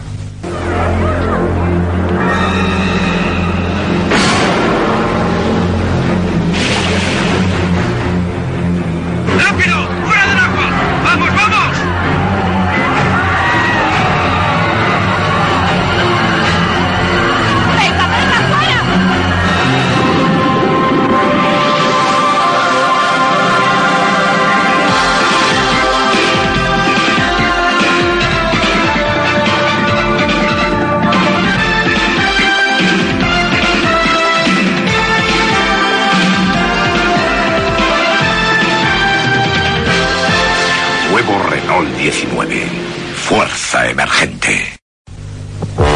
Para algunos, un ordenador familiar es así, o así, o así. Para Sony, un ordenador familiar es así, sencillo, práctico y útil, para ordenar, estudiar, trabajar, jugar y para aprender juntos toda la familia. Los ordenadores Hitbit son compatibles MSX y pueden crecer. Es un Sony. Pues damos la bienvenida a nuestro amigo McLeod de Fish que hoy nos trae la intención de sacarnos los colores, eh, pocos, supongo que de 8 a 16 máximo, eh, en nuestra sección Misterios de 8 bits y menos. ¿Qué tal, Miguel Ángel? Me alegro de verte. Hola, ¿qué hay? ¿Qué tal? ¿Cómo estamos? Muy bien, señor. Pues nada, cuéntanos cosas sobre el fascinante mundo de la, de la ausencia de colores en 8 bits. Bueno, pues recordaréis que nos quedamos hablando otras veces sobre la generación de color, la generación, perdón, de la pantalla en, en sistemas de 8 bits. Hablamos de- del borde sobre todo, de la generación de píxeles y se nos quedó el color aparte. Entonces, del color, curiosamente, hay eh, bastantes cosas que no, que no son de dominio público, en el sentido de que no suelen aparecer en, lo- en las hojas de datos o no suelen aparecer en, en los manuales de programación. Y sobre va la cosa sobre todo no de generar colores en RGB, todo el mundo creo que conoce cómo funciona el RGB, pero curiosamente no siempre se está usando el RGB para generar colores en sistemas de 8 bits. Para empezar, por ejemplo, eh, aquí tengo apuntado a mi chuleta que máquinas como el Commodore 64 y el Atari 2600, Ajá. mm, las dos americanas, por cierto, pues no usan RGB internamente para generar para generar color. Y eso es bueno porque... Mm, eso no es ni bueno ni malo. Vaya, hombre, ya estamos. Eh, vamos a ver. La cosa es que en el sistema, en, en estas dos máquinas, se pensó desde el principio el chip de vídeo, el TIA en el caso del Atari y el VIC en el caso de la- del Commodore, se pensó desde el principio que el chip de vídeo iba a utilizarse para generar una imagen que pudiera ser retransmitida, utilizando los canales habituales de- de televisión. Entonces, eh, en estas dos máquinas lo que se usó fue el sistema de color predominante en televisión, que no es RGB, sino que es el YUV, o el que conocemos aquí como IPRPB, el sistema de componentes de color. Vídeo por componente, efectivamente. Efectivamente. Bueno, pues el vídeo por componentes, aunque mm, a algunos les parezca nuevo por aquello de que hasta la Xbox y máquinas así no ha aparecido, resulta que es incluso más antiguo que el RGB en, en lo que es la generación de, de color para este tipo de máquinas. Bueno, la cosa es que en el caso del Commodore y en el caso de la- del Atari, internamente lo que tienen es una serie de valores de IUV predeterminados. El sistema de color IUV, a diferencia de RGB, lo que hace es que en uno de los de las componentes, la Y, almacena la versión en blanco y negro de la imagen, lo que se llama la luminancia. Y los otros dos, los otros dos señales, la U y la V, lo que guardan entre las dos es la información de matiz y la información de saturación. La información de matiz es la que dice qué color es la que estamos viendo dentro de lo que es el arco iris o la gama de colores y la saturación es lo que dice cuán fuerte es ese color. Por ejemplo, saturación igual a cero significa que lo veríamos, veríamos la versión en, la versión en, en gris de ese color. Para una misma, para un mismo, para un mismo valor de luminancia, o sea, para un mismo valor de, de gris, puedes tener varios valores para U y para V, generando de esa manera diferentes colores. Lo curioso es que fijas un número pequeño de valores de I, valores de luminancia, fijas otro número pequeño también de valores de U y otro de valores de V, puedes combinarlos como te apetezca y generar un montón de colores. Esa es la cosa. Ahora bien, hay un pequeño problema, como el número de valores de I u V es fijo, no puedes combinarlos como te dé la gana. Y así te ocurre, por ejemplo, con el Commodore 64, y esto daría para, para hablar un montón, pero esa es la razón por la que el Commodore 64 tiene los colores Si vamos a hablar tan de curiosos hay, hay tiempo, hay tiempo, adelante. por la que el Commodore tiene los colores que tiene. Es decir, por una parte, eh, Bob James o los, el, el equipo de Bob James eligió unos determinados colores porque podían hacer eso en la paleta de colores, pero mm, una vez elegidos los colores, tenían que usar esos y los opuestos en la, en la rueda cromática. Ajá. ¿Vale? Eso es por la forma en la que se generan los colores en, en IUV. Y de esa forma tienes colores más o menos estándares en el Commodore y luego tienes otros colores que no son nada estándares y que dan ese tono pues pastel a, a los juegos y a, y a- y a la forma de ver las cosas en el Commodore 64. Los, los famosos opuestos que tú comentas. Eso. En el caso del Atari 2600, pues ocurre una cosa parecida, ¿vale? Y por otra parte, el, y también la NES, ahora que me acuerdo, la NES también utiliza internamente IUV. Eh, por otra parte, otro- otros equipos como el Spectrum, el Amstrad, el, el Oric, el QL, eh, utilizan internamente un sistema que es completamente digital, es decir, no son chips que tienen parte digital y parte como en el caso de Commodore y el caso de Atari, y entonces, pues de esa forma, la, eh, con esa limitación solamente digital, lo más fácil es trabajar en RGB. Y luego externamente o de alguna forma, pues convertir eso a, a una señal, a una señal PAL o lo que sea.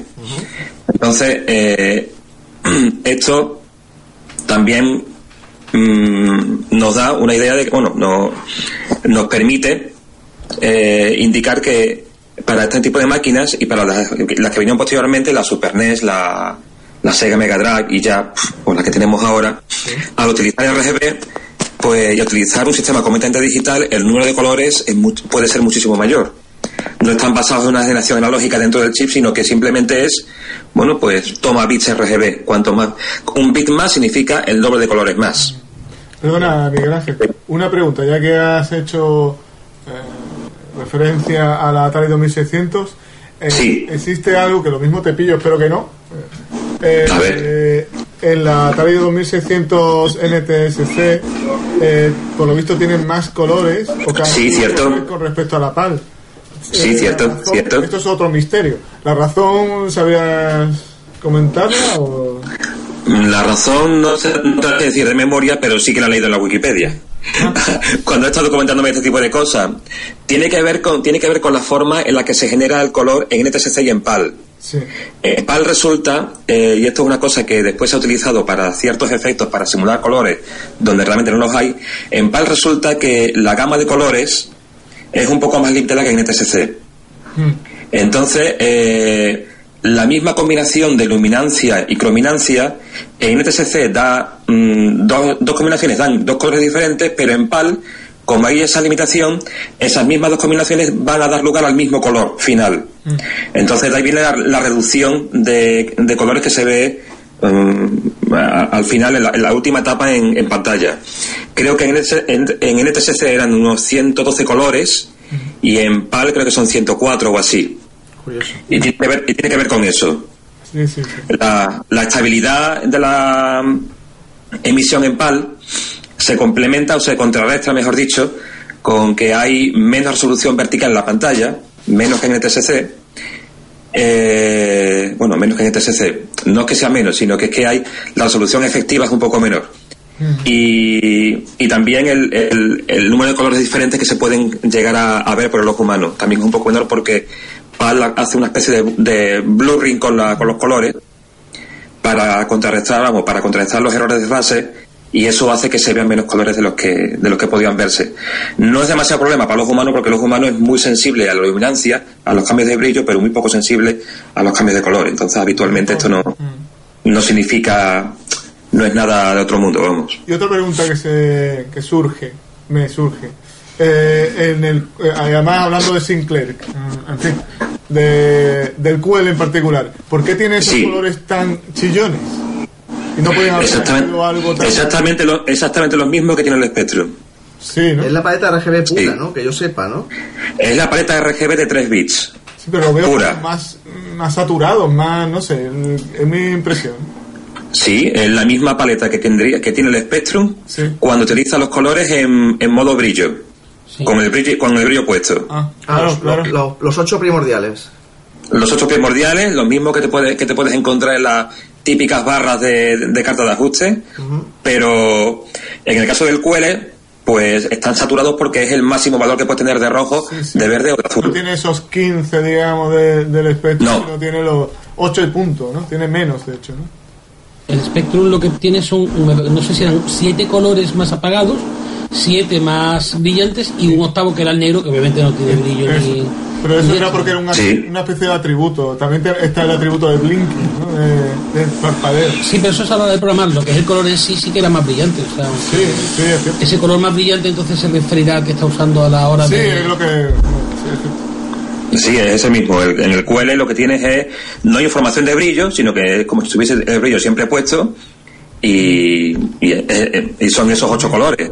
Miguel Ángel, no sé si tú lo sabes y perdona si es una patata caliente. Dime. Eh, los, demás- los otros ordenadores de, de origen americano, como son los, las- los Atari de la serie 400, 800, ¿tienen ese mismo caso? ¿Cuál caso? ¿El de los ocho colores fijos? Eh, no, es de- de- del sistema de, de utilizar ese YV para la generación de color. Pues el Atari, el, el Atari, que la serie de Atari XL no tengo ni idea, la verdad. No me extrañaría, teniendo en cuenta que, que bueno, que... el- Viene del mismo padre, ¿no? que vi- que viene del mismo padre, efectivamente, entonces no me extrañaría. Pero viendo los Pero, juegos, no sí. sé yo, ¿no? Lo Y te veo lo- con más riqueza de tonalidades la, el Atari 2600 que los juegos del 800 y 400. No, te, te- te- te- te equivocas, tiene eh, la, ¿Sí? la- la paleta la ¿Es paleta de, la paleta de colores de 400 800 Es que es, no- es enorme. No, no he tratado yo mucho eso. ¿eh? Hoy, hoy lo vemos, hoy, mira, hoy, Ah. tengo, hoy tengo uno puesto, hoy lo vemos. Muy bien, Miguel Ángel, más cosillas sobre el color. Más cosillas sobre el color. Pues mira, eh, mm, como, como el número de colores en pantalla siempre es reducido, para lo que todos nos gustaría, y como siempre hay, eh, bueno, pues gente que quiere un poquito más y que a ver cómo puedo yo sacar de aquí lo que no hay, durante eh, los últimos tiempos se han ido perfeccionando algunas técnicas para, eh, para eso, para aumentar de forma artificial o de forma simulada el número de colores en pantalla. En el caso de máquinas basadas en, en transmisión PAL, por ejemplo, una forma de, de conseguir más colores donde no los hay consiste en aprovechar un efecto que es el que comentaba antes de, de la cancelación de fase, que consiste en que tú tienes, habitualmente tú tienes dos, dos líneas adyacentes, es decir, adyacentes verticalmente, Sí. perdón, horizontalmente, una arriba y otra abajo. Eh, en una imagen habitual de televisión, esas dos líneas van a tener una información muy similar. ¿Vale? Una, una imagen fotográfica, pues tú sabes, tiene eh, información muy similar de una línea a la siguiente. Entonces, eh, la información de color también es muy similar. De eso- eso lo, eso lo, lo usa el PAL para que cuando se están transmitiendo las líneas, transmite una con un cierto error de fase en la información de color, transmite la siguiente con la fase opuesta de tal forma que si hay un error de fase, pues ambas líneas tendrán el mismo, tendrán el mismo error de fase y el- al, al transmitirse de forma opuesta, bueno, pues se cancelan mutuamente. Está muy mal explicado, lo sé. No, no es que se solapen, sino que el, el error es como es una especie de transmisión diferencial, como la transmisión diferencial de USB o de, o de Ethernet, en donde tú transmites una, tú transmites dos señales, una positiva y otra negativa. Entonces, como tienen un ruido, como siempre hay un ruido asociado, después al llegar al receptor esas señales se suman, se restan entre sí. La información que obtienes es la señal original y el ruido, que es el mismo en ambas, se ha cancelado mutuamente. Entonces, eso es un poco lo que hace PAL eh, al llegar a la televisión. Entonces, el efecto en pantalla es que en lugar de haber un, corrimiento de tono, como hay en NTSC, lo que hay es una ligera sobresaturación del color cuando ocurre esto.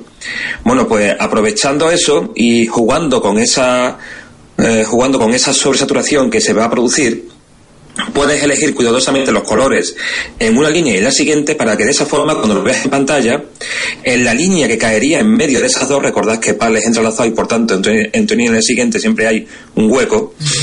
Entre una línea y la siguiente en lugar de no haber nada habría una especie de, de blurring por de alguna manera de un color que sería la media el color medio entre el que se ve una línea y el que se ve la siguiente de esa manera aparecen colores que realmente no estaban ahí.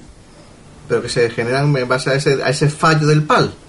Efectivamente, y que son cosas que tú no podrías ver en una emulación, salvo que el emulador lo, lo tenga lo, te- lo tenga eh, contemplado, y son cosas que no verías, por ejemplo, si ese misma eh, ordenador, esa misma consola, la enchufas a través de RGB, por ejemplo, donde no existe ese, esa cancelación de fase. Lo que tú expones es algo parecido a lo que pasaba, por ejemplo, con la Game Boy y con el parpadeo que generaba una especie de color gris. Eh, cuando tú pones una Game Boy, en muchos juegos, en el Castlevania 2, por ejemplo, el personaje saltaba al agua y en el agua se veía como más difuminada la imagen. Y claro, tú ese juego después lo ponías en un emulador o en una consola vista en televisor y lo que se veía era el medio cuerpo parpadeando continuamente y era porque lo que usaban era la baja tasa de refresco de la pantalla LCD de la Game Boy para generar un color fantasma que no existía, era la Game Boy nada más que tenía cuatro colores, pero jugaban con colores fantasma hechos con parpadeo. O sea, es una cosa parecida, ¿no?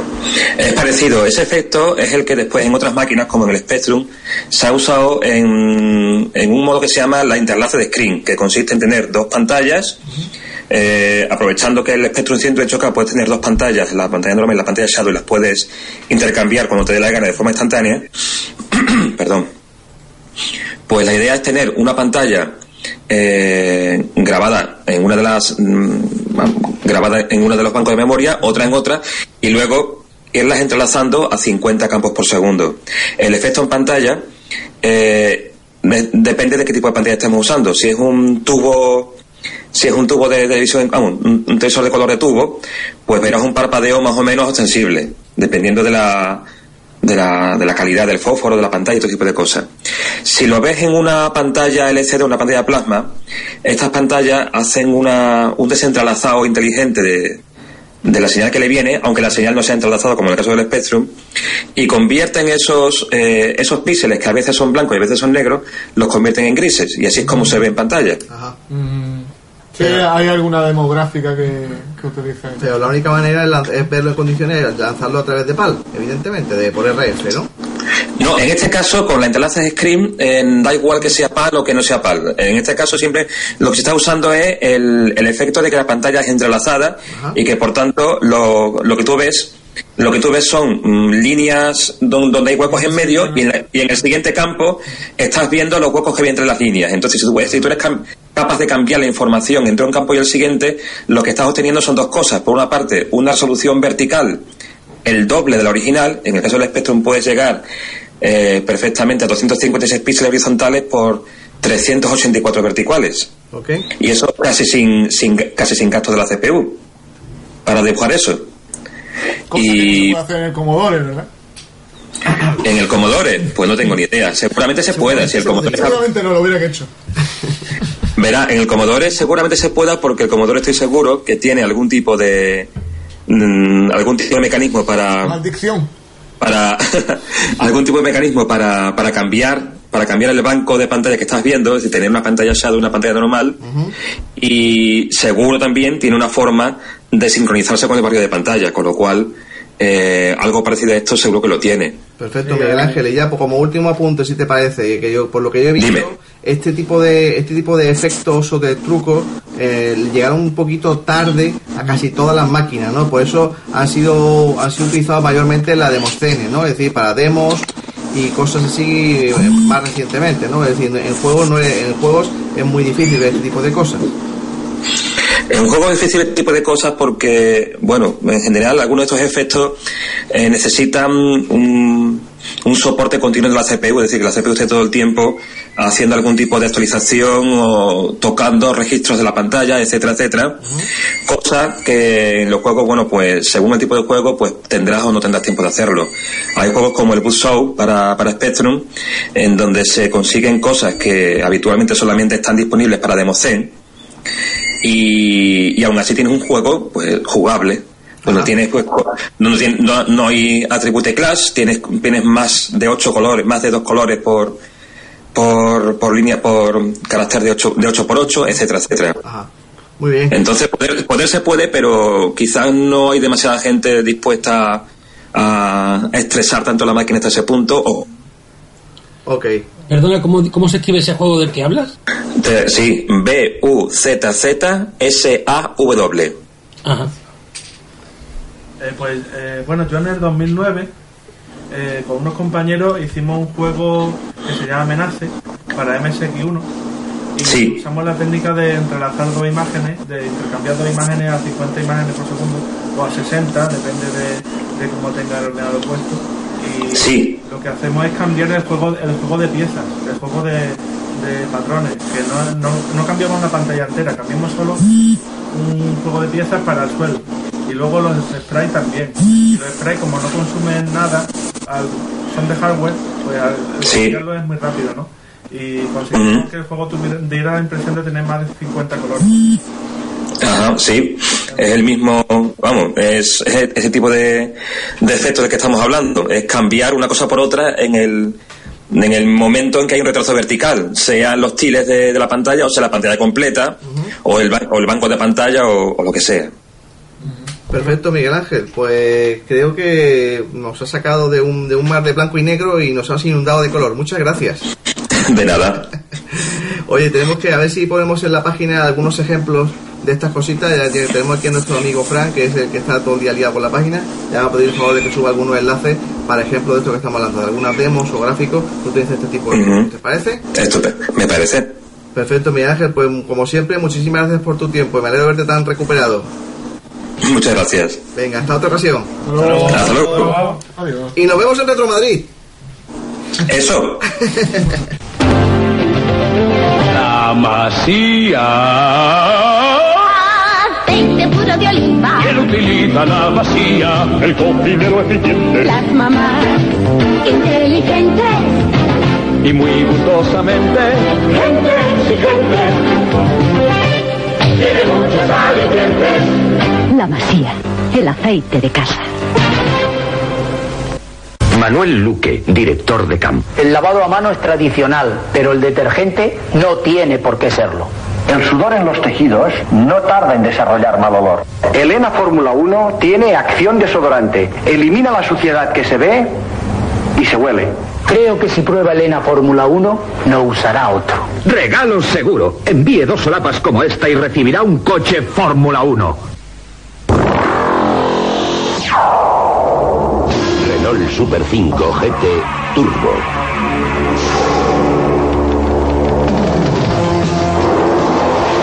0 a 100 en 8 segundos.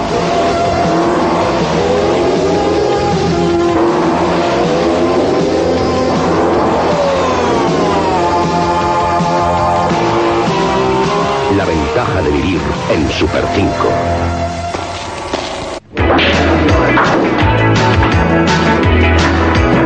Tráete tres trinas. En un tris. ¿O tres bandas? Cuestión de trigonometría. De tríceps y de trina con gas. Oye, me gusta el triple. Esto es un triunfo. Prueba Trina con gas. ¡Es trinamita! ¿Quién ha dicho que el verano no es tiempo de negocios? Comprar ahora un Renault 11 sí lo es, porque se lleva ahora su Renault 11 y no paga recibos hasta el próximo otoño. Además, ya de entrada, Renault le da 111.000 pesetas. Buen negocio, ¿verdad? Este es el verano Renault. Pregunte por mí en cualquier punto Renault o llámeme al 915 55 55. La llamada es gratuita. Señor Financiación, el primer servicio Renault. Sí, sí, 111.000 pesetas para usted. Hecho. A ver, ¿pero qué es esto? ¿Violines, tambores, estos juegos modernos? Así sí, mucho mejor. ¿Estás cansado de ver siempre los mismos vídeos de Call of Duty y Minecraft? ¿Cansado de las mismas maneras de comentar? Te presento la solución. Busca en YouTube el canal de Gosalex, más conocido en este podcast como Alex Fanboy, donde podrás verlo jugar y sufrir a juegos indies y semidesconocidos. Gosalex, un canal diferente para jugadores diferentes. Y ahora volvamos con este increíble podcast.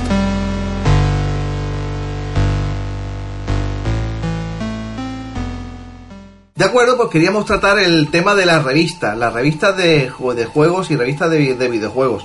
Hacer una pequeña comparativa, siempre en plan sencillo, de qué es lo que eran, qué es lo que significan para nosotros y en qué se han convertido, tanto para nosotros, porque algunos seguimos comprando o añorando revistas, o en qué, se ha- eh, qué, qué- qué hay, qué es lo que hay ahora mismo, qué, qué soluciones, Eh, realmente se han convertido en algo obsoleto, realmente innecesario gracias a Internet y a la inmediatez, o realmente habría que volver a un tipo de publicaciones más, más especialistas para lo que a nosotros nos interesa. Venga, ¿quién abre el fuego? ¿Quién le apetece? Bueno, pues la revista, mm, según yo recuerdo, cuando salía las la micro hobby y las micromanías, sobre todo las micro hobby, te enseñaban revistas revista de Spectrum. de Spectrum que te enseñaban eh, a programar, te enseñaban incluso algunas cosas que le podías hacer al, al ordenador, eh, de, de hacerle periférico y algunas cosillas. Entonces, pues eh, todos esos listados de cargadores y de programas que tenías que ir copiando, La penúltima página. al final te- terminabas aprendiendo un poco de Basic, un poco de ensamblador y Pero ahora mismo también hay revistas de eso. Hay revistas para programar, Para esas nada, cosas. para Y- nada. y los Sí, pero no cookies- son de ahora videojuegos. no. Ahora las revistas son de comentarios de novedades. Dicen PHP, cuál es la tendencia aquí Turbo. actualmente, estos juegos, estos sistemas, tal. Antiguamente era para difundir un sistema Pero- que era minoritario. Pero una revista para que mezcle videojuegos y, y- y programación eh, ahora mismo parece imposible. Ahí, ahí es donde la. Eso es precisamente porque antes una- un ordenador, una plataforma, se programaba, era otra forma de divertirse con Sí. el ordenador. También, te- también puede ser que tenga algo que ver con eso el hecho de que cuando tú encendías un ordenador de 8 bits te, te salía el BASIC. y a partir de los 16 bits ya hicieron la gracia de que lo encendías y no aparecía nada o aparecía el sistema mano. operativo. La mano con un o la mano La mano eh, eso ya hacía que mucha gente no, no se planteara ni siquiera tocar el BASIC ¿no? Sí, eh, es cierto. Yo creo que la mayor diferencia entre las revistas de ahora y las de antes. Ahora están especializadas, digo, hay de programación, que no tiene que ver con videojuegos. A lo mejor sí, ¿no? Programación de videojuegos, a lo mejor. Pero a- ahora solo van a, saco a hablar de los juegos, de su opinión. Pero eso, pero eso quiere, pero, Sí. pero eso quiere decir entonces Sí. que la culpa no es de las consolas, no es de las revistas, es de las No, plataformas. en realidad no, porque antes eso era, era algo más holístico, más eh, eh, tenía tenía parte de programación un, una- una- un Spectrum o un Commodore cualquiera, como él bien ha dicho, tenía un, un Basic eh, al segundo de carga, o sea, ni, ni siquiera con el con los primeros PC que necesitabas cargar el MS2 y luego el GW Basic o lo que trajera. ¿no? Ni eso siquiera, era instantáneo y podías hacer algo, programar. De hecho, para eh, interrelacionarse, para la, la interactividad era a través de un basic, el load comillas comillas, o lo que sea, esa cosa extraña del Commodore. ¿no? Eh, tam- punto 8, no sé qué, Quita- variedad. Quítate 5 puntos, Joshua, que te han dado. ¿Qué sabréis? Bueno, la cuestión es que, que estaba más unida, digamos, la- las tripas, digamos, de, de la plataforma con el videojuego. Eh, y, de ahí supongo que también surgiría el interés para muchos programadores de hoy en día y de hace tiempo ya, de, de- de meterse en el mundo de la programación, del videojuego y, de, y del juego, que era lo, que primero atraía, ¿no? como se, bien se dio cuenta el señor Sinclair. ¿no? A mí me gustaría decir, si me permite, Joe, eh, Morgan, eh, transmitir lo que eran las revistas y por qué las echamos Ah, sí, bien, bien. Las, re- las revistas, sí, espero que estéis de acuerdo conmigo, eran un vínculo entre el usuario y, y aquellas máquinas. No, antes no había internet, ojo. Es, difícil, es difícil de imaginar un mundo en el cual efectivamente la, la única información te llega porque semanalmente o mensualmente llega una revista a tu kiosco que es tu único nexo con el mundo exterior para saber qué está haciendo para tu máquina, cómo manejarla, como bien ha dicho Tony, crear periféricos, eh, modificar, modificar cosas, eh, ampliarlo, mejorarlo, todo ese tipo de todo ese tipo de cosas en la revista era lo único que había. Es muy difícil de explicar en este momento, pues, porque hay tantísima, tantísimo nivel de información, la información nos supera en el tiempo que podemos dedicarle que realmente parece inagotable. Pero en aquel momento nos daba tiempo a coger una revista semanal o mensual y leerla 75 veces, eh, copiar los listados, hacerlo, lo- con los cuales. Equivocarte, no grabarlo en cinta. Claro. Por eso, por eso yo creo que pues, se están hundiendo una tras otra todas las revistas que tratan sobre juego y videojuego, porque se han convertido en, en revistas de usar y tirar. Y me explico. Cuando, cuando- cuando tú dedicas una revista exclusivamente a hablar de novedades, sea, realmente el interés de la revista desaparece cuando desaparece la novedad, que dura lo con donut, nada, un rato, en esta mesa tres segundos. El, el problema está, el problema es que eh, la- ¿por qué usuarios como nosotros o algunos, yo no, porque, porque no, soy, no soy tan fan de las revistas, de atesorarlas, pero algunos atesoramos los micromanías o los micro hobby, porque eran nuestra biblioteca de referencia. Lo guardaba en la revista y decía, aquí está el artículo de cómo programar un tren eléctrico usando una interfaz que le conecta al Spectrum o al Commodore y lo conect- y lo, y lo hago. Y lo guardabas con esa intención. Y era una, una herramienta de consulta. Todo eso ha desaparecido por eso internet se lo ha llevado de calle y ha, destrozado, y ha destrozado porque te va a ganar siempre en rapidez en inmediatez y en costes por eso habría que recuperar la revista que trate de juegos, de, vi- de videojuegos, contándote la historia de este juego, la historia de, que ha salido, de, que- de sus programadores, de qué, es lo que, de qué es lo que hicieron, dónde han estado, la música. Más es decir, amor. que se, que se convierta en una obra de consulta. Entonces eso revitalizaría el, el entorno de la revista. Y ni con esas, tío. Porque salió la hecha aquí en España y chapó. Hay que entender que yo el año-. Y la Edge era una revista buena. sí. Yo la compraba. Yo también. Yo el año pasado cubría, eh, estaba cubriendo para los podcasts donde estoy yo, el, el podcast de Afriquita, estaba cubriendo la E3. Y de un momento me vino un flash a la cabeza de, de haber cogido una, una hobby consolas y de leerte un artículo a un mes vista, o sea, había pasado ya un mes, de haber cubierto ellos la E3, de que te mandaba algún tío y de, hemos visto un vídeo y te empezaban a contar los vídeos de los juegos de, que habían visto de la Play 1. de- hemos visto y te contaban los vídeos. Y digo, y ahora estoy sentado en mi casa con un café la- al lado y estoy viendo yo en directo en una conferencia en streaming Claro. al tío en inglés contándome a mí los vídeos sin necesidad de pasar por ninguna revista y sin necesidad de pasar por nadie. Eso es quizá el cambio, ¿no? Eh, que ahora a lo mejor tú mm, no necesitas ni siquiera ya lo que necesitas como mucho cuando no sabes inglés un traductor. Tú la información la tienes ahí a la mano. ¿Quieres saber la historia de un juego? Vete a la Wikipedia. ¿Quieres saber no sé qué? Vete a tal sitio. ¿Quieres saber aprender a programar tal? Vete al Google. Es que ahora tenemos lo que hace 20 años no teníamos. Un método que es esa sociedad de la información, un método para acceder a la información que tú quieres. Entonces no necesitas un libro con cantidades de información por si alguna te hace falta. Simplemente tú tienes a internet, cuando quieras algo lo coges. Claro, ese cambio del mundo, porque no hablamos de un cambio de mercado de videojuegos, hablamos de un cambio del mundo. Obviamente ha afectado muchas cosas y una de ellas obviamente han sido las revistas.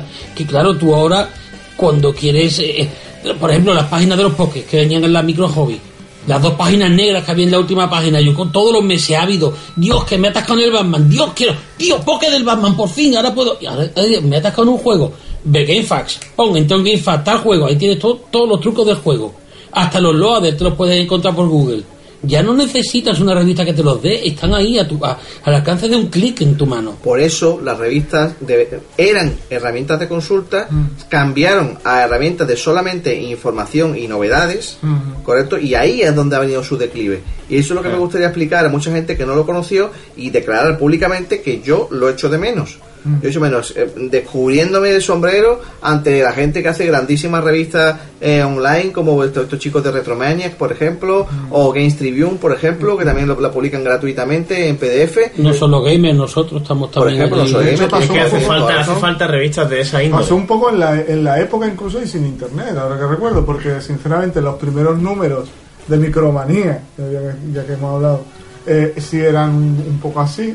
Y luego, eh, en cuanto pasó al formato este enorme que se te rompían las manos y tal, eso era más bien de pu- publicidad. Nove- novedad, novedad, publicidad, efectivamente. Yo tengo la, la imagen de la Turboguer en la mente grabada. Y aparte- también- Por otras razones quizá también. La Aparte también que, que si una que si una revista es independiente, que sea independiente de verdad. Que yo me acuerdo que dejé de comprar la Hobby consola porque ahí olía que Sony estaba dejando dinero demasiado. Es que tú no puedes imaginar. Yo he conocido ese mundo un poquito por dentro, un poquito, en como ya he comentado en alguna ocasión por el tema musical, y eso no es normal. Eso no es normal. Es decir, si tú no pagas el anuncio, tu disco no se comenta. No existe. No, ya, no ya bien o mal, ni siquiera se hace la reseña de que ha salido, si no hay publicidad. Cuanto más grande, si, que, si haces un cuarto de página, te comentamos el disco. Si haces una página completa, te, eh, te comentamos el disco, la, la puntuación va a ser razonable y la- el siguiente mes o en ese, entrevista con el grupo. ¿Vale? Y, que compras un paquete de publicidad para las revistas del grupo, para diferentes números, vas, vas aumentando, vas mejorando la calidad. Y eso es totalmente aplicable a lo que ha sido, a lo que es la prensa. Es que desgraciadamente ha sido así, pero es que prensa libre ha habido muy poquitas veces. Y hay veces que se ha, que se ha estrellado. Realmente, tú sabes que la, la revista, ninguna publicación la pagan los compradores de la, la, la de la publicación. Yo sigo teniendo familiares trabajando en el mundo de la prensa escrita y te lo puedo decir así. Na- eh, si alguien se cree que cuando va a comprar el periódico está, está pagando con su dinero, el periódico se equivoca. El periódico lo pagan los anunciantes. Esos son los que pagan el periódico. ¿Eh? Entonces, de esa manera es la única manera que ellos tienen de conseguir mm, dos cosas. Primero, que se trate bien al producto y si la revista eh, es muy tiquismiquis, por lo menos que no se le trate muy mal. ¿De acuerdo? O por lo menos esperar que salga y después de salir entonces lo comentamos. ¿Vale? Para que la gente tenga un mes, que, que tenga un vacío de información y puedan comprarlo. Eso hay decenas de casos de este tipo en los cuales la- las casas de software de la época de los 8 bits y 16 bits se han gastado infinidad de dinero en campañas publicitarias que han financiado muchísimos Ferrari y muchísimas, y muchísimas casas de lujo para toda esta gente. Porque, porque la prensa en aquel momento tenía tal fuerza que una, un, un review malo en la revista Crash en Inglaterra significaba automáticamente la hundición de la venta de ese juego. Tan simple como eso, de, de vender mm, 10.000 copias a vender 100.000 copias. Esa puede ser la diferencia de que, un, de que, de que- de darle una mala puntuación a un juego. Ese poder tan enorme, correcto, es lo que y ese dinero tan enorme es lo que lo ha prostituido todo. ¿Quién quiere sacar micromanía con mapas del Jet Set Willy o del Shadow of the Unicorn que ocupan 5 o 6 páginas bonito, ¿eh? desplegables y dice, pero, pero qué barbaridad, pero qué trabajo, pero qué maravilla, la- la- los mapillas que he dibujado incluso Sí, a mano, sí, sí. Que, que tú lo decías, esto me interesa mucho, lo guardabas como obra de consulta, ahí, ahí lo tengo. Cuando me vaya a poner a poner el juego, ahí lo tengo para consultarlo. A eso otro, a esas páginas gigantescas, como tú dices, de la Turbo Girl, que es noticia, noticia, va a salir no sé cuánto, y esto y lo otro. ¿Por qué? Porque está, detrás está en la casa de software poniéndote dinero para decirte, ponme esto. Crea lo que lo que entonces se llamaba, ahora se llama hype, que entonces se llama expectación. No sé por qué hemos tenido que adoptar esa palabra, ese palabra, ¿no? Y así, desgraciadamente, así funciona el mundo. Money makes the world go round. Eh, el problema es que, por ejemplo, cuando tú tienes un medio como nosotros los pocas que tenemos, dices, vale, yo no quiero, yo a mí no me paga nadie, nosotros comentamos los juegos y lo comentamos según pensamos. Una cosa que de hecho comentaba con Greg hace un día o dos. Digo, claro, el problema es que nosotros comentamos los juegos que nosotros compramos. Porque tú dices, voy a comentar tal juego, que es un truño. Yo no me voy a gastar 50 euros en comentar un truño. Un juego malo, yo no voy a gastar 50 euros para comprarme un juego, para comentarlo y decir, este juego es un juego muy malo, no lo compréis.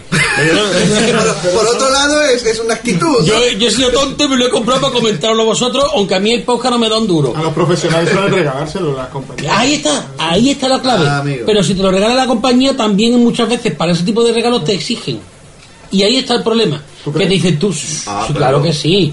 Ahí está el problema. Que te piden unos mínimos y- o no te lo dicen, pero si tú empiezas a ponerle malas notas un que juego, te dicen, amigo, tú es que no estás poniendo a caldo. Y te dejan de mandar juegos. Entonces, implícitamente te están como dejando condicionado a que tú valores positivamente los juegos. Y claro, mm, nosotros hemos tenido un caso hace poco con el Dragon Ball Kinect. Oye, yo lo siento, nos habrán regalado, o sea, no es el único juego así que no han habido algunas movidas, pero Dragon Ball Kinect fue muy malo. O sea, es un juego malo y lo dijimos en el podcast. Oye, este juego es malo. Es un juego de estarse quieto y decir, mm, venga, pega un una palmadita, pon. Y ahora mm, ve- eh, haz un Kamehameha, que creo que es lo único parecido a Dragon Ball que hay en todo el juego. Y el resto del juego es quedarte quieto, moviendo las manos como si fuera un monigote. ¿Vale? Suena tremendamente atractivo. Sí, sí, es lo más antijuego que te puedas echar a la cara. Y tú dices, vale, y para esto te gastas un pastón entre lo que te cuesta el kinema y lo que te cuesta el juego. Pues macho, yo lo siento, este juego creo que no llegó ni el 5 en nota.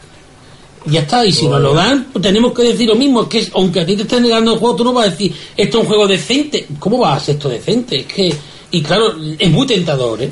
Yo por eso no puedo decir que me, que me alegre, pero realmente ve- hay mucha prensa escrita de videojuegos que yo realmente la he visto decaer, decaer, decaer, no, no quiero citar tampoco nombres, pero realmente digo, bueno, pues que es- estás metido en el hoyo que tú mismo te has, te has eh, eh, buscado. Tú te has cavado este hoyo y te has metido en él, en vez de haber dado un, gol- un golpe de timón y haberte convertido en lo que la gente quiere.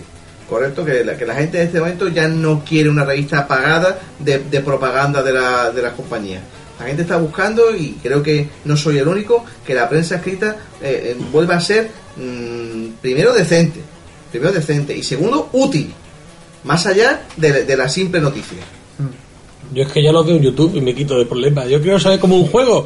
Voy a YouTube digo, venga, a ver cómo va esto. Me veo la primera pantalla y digo, mira, mm, más o menos me hago una idea mejor que cualquier análisis documentado que pueda ver, porque siempre, últimamente, no, no me fío de casi nadie. O sea que. Con eso que- quiero revivir eh, un poco un tema que hemos hablado antes, de, de ahora la, la afición que tenemos los, los retroamantes, me gusta retro, los retroamantes modernos, antiguos, eh, digamos con los juegos que ahora estamos pudiendo jugar y que no jugamos en su momento, que quizá puede ser El un desquite. tema. Claro, El desquite. las revistas sirvieron para eso, para tener unos juegos que, bueno, finalmente lo conseguiste y unos juegos que nunca llegaste a, a, a conseguir, ¿no? Eso, Eso fue, eso es lo que ahora nos ayuda como herramienta y además conservando las revistas, porque a veces no nos acordamos de los nombres. El Tintín en la luna, en mi caso, por ejemplo, que me siempre, me siempre lo quise coger en Spectrum y lo vi un día le conté y le dije, madre, no, hoy, no, yo lo he comprado mañana, descatalogado. Yo, "Mierda". y después el desquite más tarde ya me lo pillé. A mí me gustaría hablar un poco de, de- que si alguno la compraba en su momento, yo la compraba esporádicamente, pero me encantaba. Eh, era el micro hobby. Yo creo, yo creo Oh, que no, pocas, pocas, entre pocas eh, revistas ha habido en España que una revista semanal, se- semanal, eh, con portadas normalmente pintadas a mano por, casi un Pon- por. Ponce, o sea, y cada semana tenía novedades, programación, juegos, un artículo de, de- de opinión, de, de, de- de todo, o sea, listado, eh, poke, o sea, eso es, eso, eh, eso era completamente Eso es la increíble. diferencia, solo eso es la diferencia de una, de una revista que amaba su sistema o quería cuidar su sistema a una que quería una publicidad o quería una financiación Mm. distinta. Un asunto- Yo, por ejemplo, compraba mucho las input, estaba las input. Mm. Yo, yo también compraba. las input MSX, las input micros. No, no, yo solamente Igual que compraba la la micro input. hobby antigua, la primera época. Y estas te hablaban de desarrolladores, de las máquinas, de características técnicas, de programación, de anuncios, anuncios de gente que anunciaba cosas. Sí, sí, sí. O sea, era un compendio de cosas que realmente cuidaban ese sistema y la ampliaban. De hecho, hay una y cosa la muy otra curiosa. historia del Turbo Girl y Micromanía versión segunda temporada eran, tú decías, "Uf, qué porquería, qué que ya, que ya no había lo que no tiene digo. nada que ver. Había Con- eh, una cosa muy curiosa es que se, se considera, por lo menos entre el mundillo de, de gente del Spectrum, de, de amantes del Spectrum, eh, que el mejor, el, el mejor guía, libro eh, para programación en código máquina del Spectrum es el- el- la guía que, que estaba vinculada al, al micro hobby. hobby, ¿no? Sí, sí. De hecho, la, la he conseguido, no en su momento no, pero la he conseguido últimamente. y Es cierto, es de muy alta calidad, hecho por una, un experto en, en programación de código máquina. Correcto. Y es la mejor en castellano, probablemente. Y era de una revista, una revista que ya no existe de ese tipo de. Yo viví el cierre de la micro hobby, yo las compraba. De hecho, mi primer juego que jugué en el espectro fue la Alicia. En una cinta que venía la Alicia, el Randax. El Randall lo truqué yo, me puse vida infinita. que era, yo era un truquero de los buenos aquellos días, cogí el código y lo cambié como estaban basic. Y, era de, de micro hobby, traía varios juegos de, de estos y, y un amigo también me regaló algunas y empecé a comprarlas, ¿no? Y yo vi- estuve comprándolas hasta que, que- hasta que cerraron. Porque mm, me acuerdo del artículo sumario que hicieron ya al final, hablando de la piratería y hablando de una serie de cosas. Lo que fue la despedida de esa revista me dio muchísima pena llegar a la semana siguiente y decir, Dios, no tengo una tienda, no tengo una micro hobby en el kiosco para poder comprarla. Recuerdo que fue un palo muy gordo. era duro, ¿no? Un palo muy gordo. Nico, tú que como yo compraba habitualmente la revista inglesa, ¿qué, qué- qué fue, qué fue para ti? eh, ¿Qué, eran, qué significaban para ti esas revistas? Porque realmente revistas inglesas no estaban, no había ninguna revista inglesa, yo no conocía ninguna revista inglesa que fuese tan intensa a nivel de programación, ni mucho menos. En todo caso, la Computer Video Games era lo único que te incluía alguna vez juegos para teclear y demás.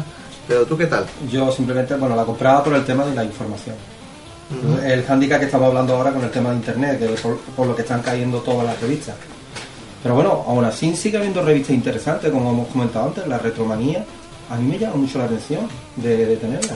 Te llama la atención porque trata de un tema que, que te Que encanta, y, encanta. y claro, pero Y que sabe tratarlo también. Correcto, pero ya es, pero entre comillas es relativamente fácil porque te tienen un catálogo de cosas de las que hablar No tiene una casi historia que interminable, ¿no? contar. O sea, cuando estás peleando contra contra la, contra la actualidad creo que es más, de- Pero bueno, más perdona, difícil, ¿no? también, bueno, también tenemos que tener en cuenta que tiene entrevistas que no hay en internet. ¿Cierto? ¿eh? Y una serie de información que bueno, que te, que viene... Eh, yo creo que ofrece contenido de calidad. Claro. Es que se limita a eso. Es que yo creo que si las que no hay en revistas fueran de mejor calidad, pues yo creo que la gente se animaría a comprarlas. Es que el conjunto, yo no puedo encontrar en internet a lo mejor el conjunto de información de calidad con otra información sobre un desarrollador. Es que no lo puedo encontrar de un plumazo. Tengo que mirar 50 cosas para tener esa información que la revista dedicada me la va, me la va a dar hecho conforme a un parámetro que ellos tengan de seguimiento de, de la información, del tratamiento de, de los juegos, del tratamiento de, de lo que es el sistema, me lo va a dar mucho mejor una revista de calidad que si yo lo busco en 100 mm, links de internet y es Es que, distinto. aparte, es que eso, es que aparte tú muchas veces cuando buscas algún juego en internet muchas veces las reseñas se dedican simplemente a decirte este juego va de esto, aquello, lo otro, pam, pam, ya está. Oh, Review. despachado. Si Una review. revista de review, realmente que hay 20.000 reviews. No puedes hacer una revista que compitan reviews con internet porque es que pone juego tal, review, God of War 3, review, y dan 20.000 entradas en Google. Pero una revista, como este hombre está diciendo muy bien, eh, que con contenidos creados, elaborados fuera de internet, que no se encuentran en la Wikipedia o en Google a simple vista. Es que de verdad, Eso la- hace falta. Me, me remito todavía al ejemplo de antes, pero la Edge era una, una revista que yo no sé si era porque era muy cara y por eso la gente a lo mejor no estuvo comprándola, Sí. pero Vamos a ver, el problema no era que no vendiera, el problema era que tenía pocos anunciantes. ¿Y por qué tenía pocos anunciantes? Porque vendía poco. Y eso, y eso automáticamente viene así, pero eh, había pocos anunciantes en esa revista. Es que ese es el problema, te vuelvo a decir. Aunque si la revista vende poco, pero hay gente que se anuncie, la revista continúa. Emma, ¿tú querías decir algo? No, yo quería decir que respecto a las revistas actuales, que lo que habláis de las revistas que conocíais vosotros, pues yo no, las- no las he conocido, la verdad, no compraba revistas. Ahora te dejo una. Que eso no va a volver. O sea, ¿En debería serio? de volver. No, ¿en pero serio? Eso, ¡Ah! eso no puede volver ahora, pero porque el sector No. videojuegos, yo, yo creo que el sector de los videojuegos está muy devaluado. Porque, como hemos dicho antes, yo pienso que las nuevas generaciones no piden videojuegos. A ver, que hay un sector que sí, que pide videojuegos más elaborados y estamos, por ejemplo, los que nos gustan más la retroinformática, que queremos videojuegos más elaborados, más difíciles, que no son como ahora.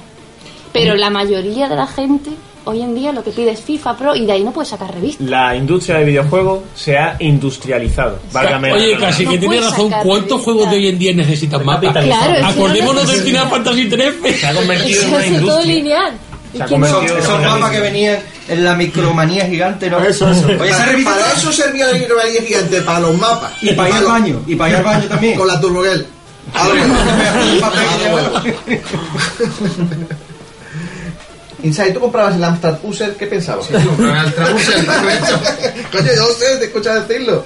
No, yo creo que el tema la- ya lo había hablado. El micro hobby ¿no? Astra, Pero Es verdad, amigo, hoy Astra, bien, bien, También. bien traído. También. ¿Era También, semanal sí, también? la compré ¿Era semanal, semanal? sí. Qué, qué Yo creo máquina. que lo fundamental era el contenido y, y la dedicación y el cariño hacia el sistema que estabas tratando.